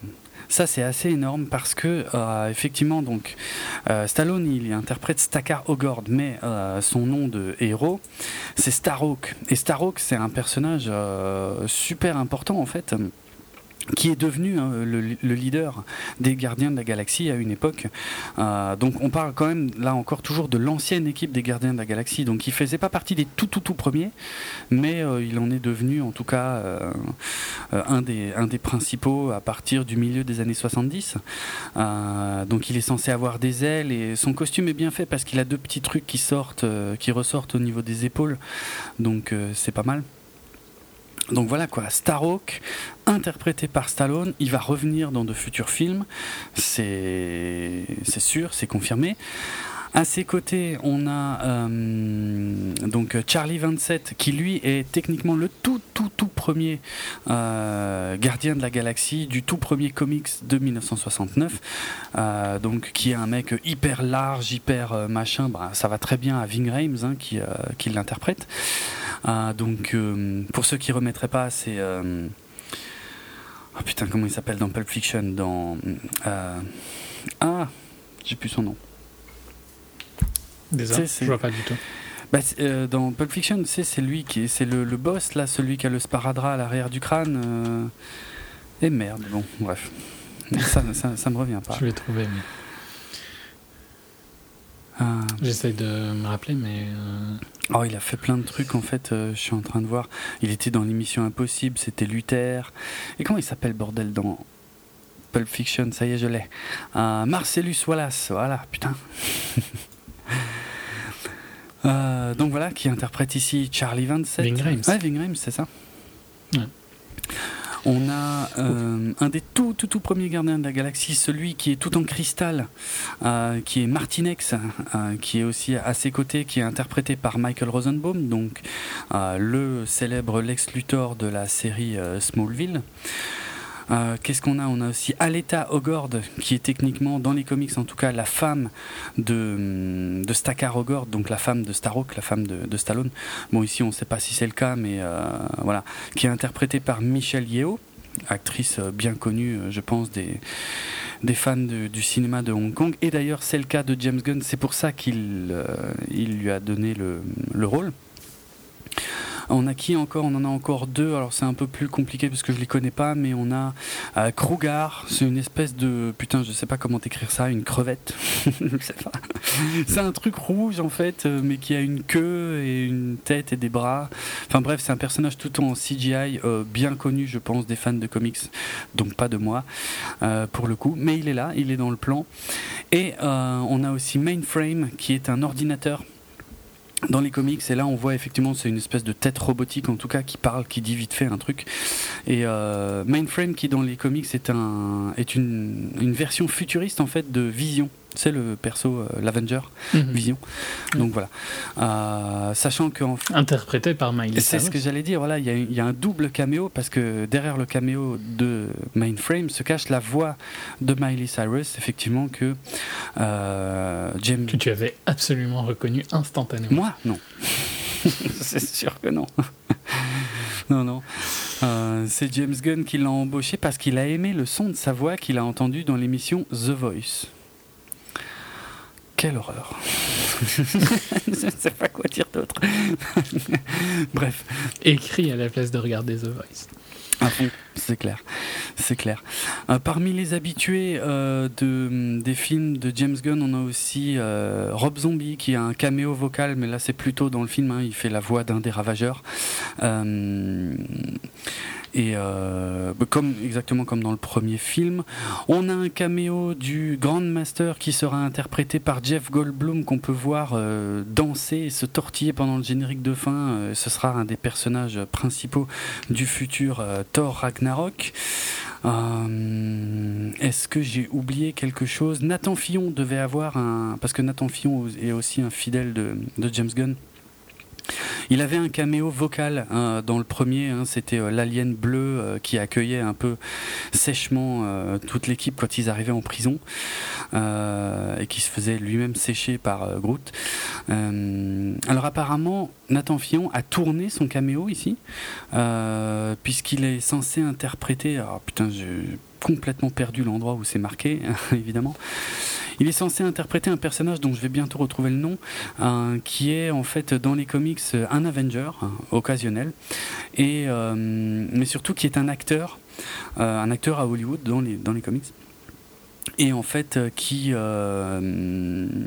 apparemment on devait voir en fait une je sais pas si on devait le voir lui ou des posters de personnages qu'il interprète au cinéma dont notamment le rôle de Tony Stark donc euh, du méta dans du méta dans du méta, hein, pour le coup. Euh, mais euh, voilà, lui, lui a été coupé au montage, malheureusement. Est-ce que j'ai oublié une scène post-générique? Parce que du coup, je suis parti sur les easter eggs et les caméos. Je sais plus. Oui, oui, on en a oublié. Déjà, ah il y a bah Adam, Oui, voilà, il y a quand même celle-là. Et Teenage Groot. Oui, exact. Merci. Ouais. Alors Adam, hein, je vais, régler ça rapidement. Effectivement, euh, les souverains, euh, enfin surtout la reine, très très très fâchée. Euh, elle a créé un truc pour se venger des gardiens de la galaxie et ce truc c'est un cocon qui contient quelque chose qui s'appelle Adam. Donc encore un teaser d'Adam Warlock qui était déjà indirectement teasé à la fin du premier film où, les fans des comics avaient cru voir un, un, des cocons qui était chez le collectionneur qui pouvait être probablement un teaser d'Adam Warlock qui donc vient d'un cocon. Bon ici c'est plus clair, c'est bon, c'est sûr, cette fois dans la suite il y aura Adam Warlock, un personnage que pour être franc ça m'arrange bien de pas décrire pour l'instant parce qu'apparemment moi je le connais pas du tout et apparemment il a l'air super complexe. donc je vais en chier euh, pour le futur film. Mais un personnage super important, probablement le personnage le plus connu et le plus apprécié de, des Guardians, de, de, ouais, ouais, ouais, exactement. Exactement. De l'univers des Guardians of the Galaxy, sachant que lui-même n'est pas que lié aux Guardians of the Galaxy. Hein. Il, il, évolue aussi largement en solo et tout quoi, beaucoup plus connu quoi. Donc vraiment, c'est pas une c'est pas une annonce en l'air, c'est un truc, c'est un personnage majeur pour la suite et pour mm. les fans. Euh, et donc ouais, Teenage Groot, on pouvait voir un cocon hein, dans le premier, dans Thor, euh, dans, chez le collecteur, oui, c'est ce qui était censé. Euh, c'est ce que j'ai dit il y a un instant. Ok. je fatigué, désolé. C'est pas grave, tu m'avais déjà fait la même dans, dans notre émission précédente sur les gardiens de la galaxie. Ouais, je suis raccord. c'est clair. Euh, Teenage Groot. Teenage Groot. Ben, La, pff, la séquence, c'est pas atroce, Non. mais c'est cliché. Quoi. oui, oui. Après, c'est un teaser du d'Avengers, puisque je pense que bah, il sera teenager dans Avengers, quoi. À part ça, euh, je sais pas trop quoi en retenir. Oui, il grandit un peu bizarrement, hein, parce qu'il est bébé en 4 mois et puis teenager euh, Ouais. combien de temps après? Ben, Enfin, bon, là, je suis sans- là, franchement, je suis tenté de croire que euh, là, ça se passe euh, trois ans plus tard, euh, au moment de- quasiment au moment d'Avengers. Je pense, mais j'en suis pas sûr du tout. hein. Ouais, ouais, mais le problème, c'est que donc t'es bébé 4 mois après et t'es teenager 3 ans, tu vois, c'est un peu bizarre. Je sais pas. Mais passons. Il faudrait calculer la logique, mais elle me paraît foireuse. Hmm. Mais bon, la, la scène euh, fonctionne. hein, c'est typi- enfin, c'est exactement, c'est du pur fan service, quoi, comme la, pre- comme Ouais, la ouais. majorité des scènes de ouais. Euh, Qu'est-ce que j'ai encore du coup? C'est tout.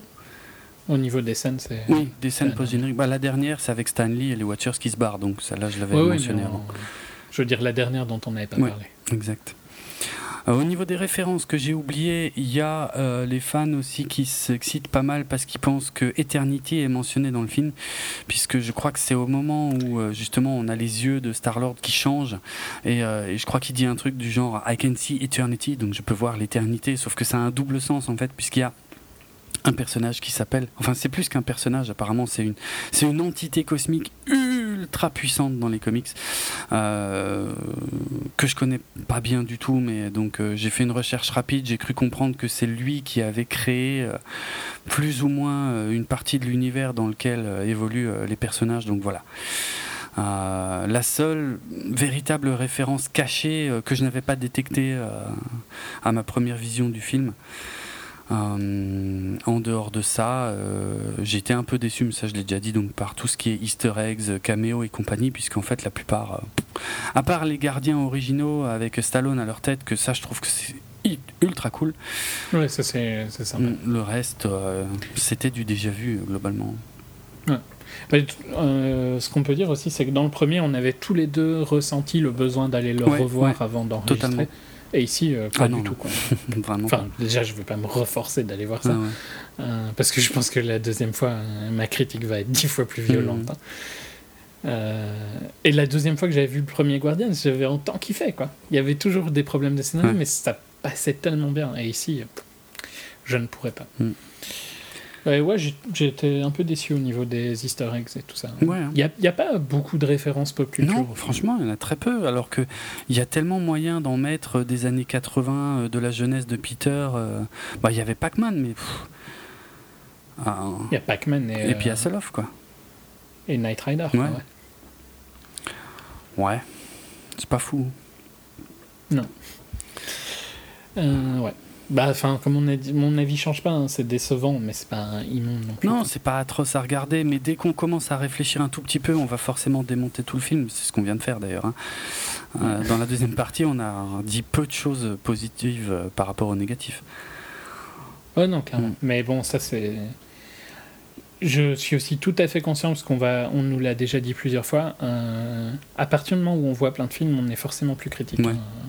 Je crois, Et ouais. moi, quand je regarde le film, forcément que je pense qu'on va devoir faire un épisode après. Et Bah donc, euh, je n'ai peut-être pas forcément la même concentration qu'un spectateur qui va voir euh, un film par mois et qui, euh, qui le regarde juste comme ça, de manière passive. Mhm. C'est le- c'est. C'est le gros paradoxe, et je sais bien que t'aimes pas de- le, le mot critique vu que tu te sens pas du tout de critique, mais c'est le gros paradoxe d'un critique, c'est qu'un critique, du fait que c'est son boulot, ne peut pas être euh, avoir le même avis que le public. C'est vrai. C'est vrai. Les critiques, au final, ne servent quasiment qu'aux critiques. hein. Mhm. c'est vrai. c'est clair. C'est c'est bien vu, j'ai jamais pensé à ça, mais ouais. ouais. Est-ce que le, Et c'est dans tous les domaines. le hein. grand public euh, suit rarement l'avis de la critique? Ça, c'est une évidence absolue. euh. Il y a des tas de démonstrations, ouais. Ouais. Après, un- une mauvaise critique peut euh, faire foirer le truc, et une bonne critique Oui, peut aider, oui. mais c'est clair que. Sur ici, les critiques n'ont aucun impact, hein, de toute façon. Mm. Je pense que le buzz, par contre, de tes amis a plus d'impact. Ah ouais, clairement.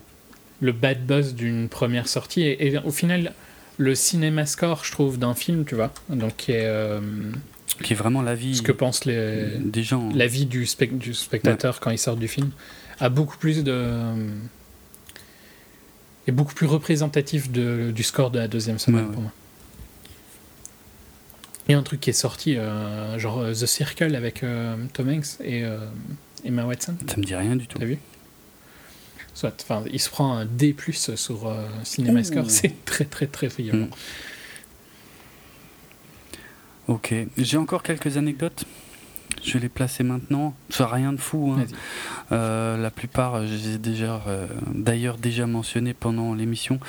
Euh, ouais, il y a euh, James Gunn euh, avait apparemment pensé à, à David Bowie pour faire un caméo dans le film. Euh, bon, malheureusement, David Bowie est, est- est décédé. Il y a une histoire avec les écouteurs du Walkman que le comment le mec en fait qui, qui s'occupe des, des accessoires, euh, ben il avait besoin de ouais d'écouteurs du Walkman quoi et en fait euh, apparemment il en avait surtout des euh, cassés. Ça on l'avait dit hein, à l'époque dans l'émission que c'était de la vraie merde de toute façon ces trucs. Et, et, et quand il a cherché un peu sur eBay, et ben euh, les prix étaient totalement débiles, ça on en avait parlé aussi. D'ailleurs, si ça se trouve maintenant c'est les unes qui sont à des prix complètement fous. Ce serait marrant. Je pense pas. Ouais, je suis pas sûr non plus. Et du coup, voilà, il y a une anecdote qui dit que bah, du coup, il a dû reconstruire euh, en fait euh, des écouteurs euh, de rien, en fait, parce que même Sony, il a contacté Sony, ils n'ont pas pu lui en, lui en fournir. Euh, Vin Diesel a eu droit à une version différente du script. Euh, puisque en fait toutes les, tous les passages où il dit I am Groot, euh, et ben euh, il avait une version du script en fait où il savait ce que disait vraiment Groot pour l'aider, j'imagine, hein, dans, dans ses intonations. Voilà. Pour le rôle de Igo, il y a quand même eu plus, pas mal d'autres acteurs qui étaient euh, envisagés à la base, hein, puisqu'on a eu, euh, on aurait pu avoir Gary Oldman, euh, Viggo Mortensen, Christoph Waltz. Alors là, je suis content que ce soit pas Christoph Waltz, hein, parce que Christoph Waltz, en dehors de chez Tarantino, il nous fait toujours la même soupe et euh, j'en peux plus. Euh, Christopher Plummer, Max von Sydow et Matthew McConaughey. Que je vois comme j'ai quand même beaucoup de mal à imaginer Matthew McConaughey dans un Marvel, mais sait-on jamais. Euh, qui lui en tout cas a, a préféré euh, aller euh, tourner La Tour Sombre, donc l'adaptation du truc de Stephen King. Qui a un trailer qui est sorti. Ouais, il me semble, ouais, ouais, ouais. Ah, j'ai le nom voilà, du, du personnage qui devait être interprété par. eh ben, non, maintenant j'ai oublié son nom, mais c'est horrible. Le chanteur? Non, le. Le capitaine Mal dans Firefly. Ah, Nathan. Nathan Fillon, merci. Donc Nathan Fillon devait interpréter euh, Simon Williams, dont le nom de super-héros est Wonder Man, et donc, euh, comme je disais, qui joue dans des films dans cet univers-là, et qui euh, apparemment on, on aurait pu le voir en tant que Harkon, donc interpréter un Harkon, un barbare de l'espace apparemment et euh, Tony Stark. Et la scène a été coupée donc pour des raisons de longueur, ce qui est assez hallucinant. Parce que il y en a plein d'autres qu'ils auraient pu euh, couper pour des raisons de longueur. Une, apparemment, une grande partie de l'équipe technique du film, enfin du premier film, n'était pas dispo pour faire le deuxième, euh, ce qui a un peu embêté James Gunn, apparemment. Euh, notamment le directeur photo Ben Davis et le production designer, donc celui qui fait euh, tous les, les, bah, les décors. Ouais, les décors, en gros. C'est un peu simplifié, mais bref. Les décors, les designs. Ouais. Bah, enfin, il y a plein, plein de raccords aussi, Mhm. euh, que ce soit juste et tout ça. Ouais. Oui, c'est vrai. Et donc euh, voilà, ce- ces deux-là, euh, Ben Davis et Charles Woods, euh, et ben en fait, ils, étaient occupés sur Doctor Strange, et donc ils n'étaient pas du tout dispo pour faire les Gardiens de la Galaxie 2. Euh, L'histoire des droits de Ego, j'en ai déjà parlé. Les gardiens originaux, j'en ai déjà parlé.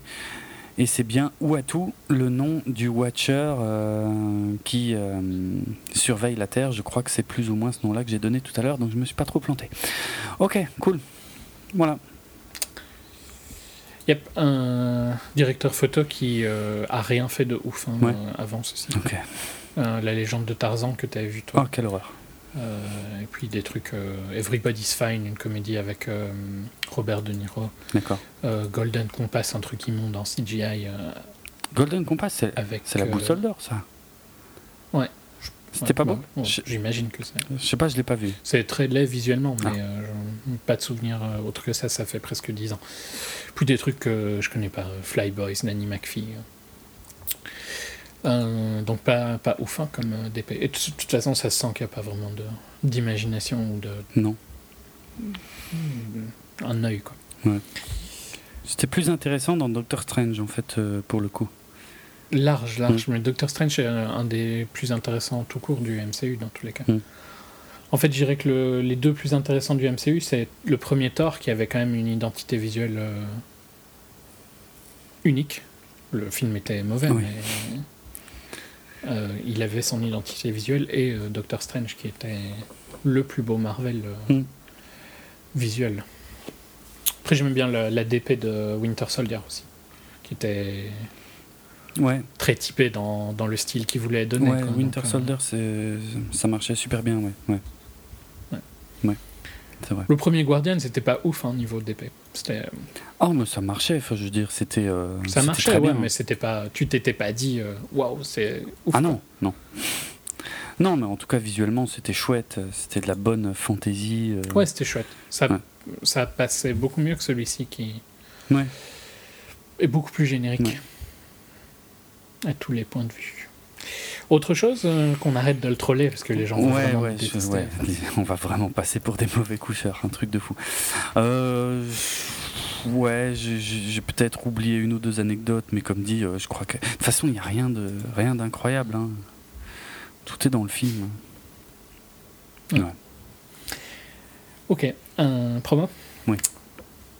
Vous pouvez retrouver nos autres épisodes sur notre site www.bipod.be, sur notre hébergeur audio djpod.com slash 24fps, euh, sur vos programmes de téléchargement de podcasts favoris, iTunes, etc. Sur les réseaux sociaux, la page Facebook c'est 24fps podcast et sur Twitter at 24fps podcast. Vous pouvez nous laisser des commentaires ou des notes sur iTunes, euh, des commentaires uniquement évidemment sur Facebook. Euh, si vous voulez nous contacter directement, moi sur Twitter c'est atraitz, r h a t z Et moi, c'est at Dravenardrock, E D-R-A-V-E-N-A-R-D-R-O-K. Et évidemment, euh, la musique euh, de cette émission est tirée de la bande originale du film. J'ai choisi, en, toute honnêteté, euh, plus ou moins quasiment mes morceaux préférés, en fait, puisque l'émission s'est ouverte avec... Enfin, par préféré, euh, il faut comprendre euh, les plus rock, avec de la guitare et tout. Euh, donc l'émission a commencé avec Fox on the Run de Sweet, que je ne sais pas si je connaissais avant, mais en tout cas, ah si, ah bah si, je vois que c'était dans, des films. Ouais, c'est dans Days and Confused. Ouais, ouais, c'est dans des films que j'aime beaucoup, donc voilà, c'est pour ça que le morceau me parlait. Donc un morceau qui date de 1960. Et on va terminer exactement dans le même style avec euh, Surrender de Cheap Trick, autre euh, excellent euh, groupe de rock, un morceau qui est sorti en 1978. Voilà, ne nous détestez pas trop, dites-nous ce que vous en avez pensé. Je suis sûr qu'il y en a quand même pas mal d'entre vous qui ont vu certains des défauts, mais qui ont été probablement moins gênants que pour nous, pour le coup, mais voilà, ça n'empêche pas. Euh, dites-nous ce que vous en avez pensé et euh, on se retrouve très bientôt pour la suite des aventures. Salut tout le monde. Salut.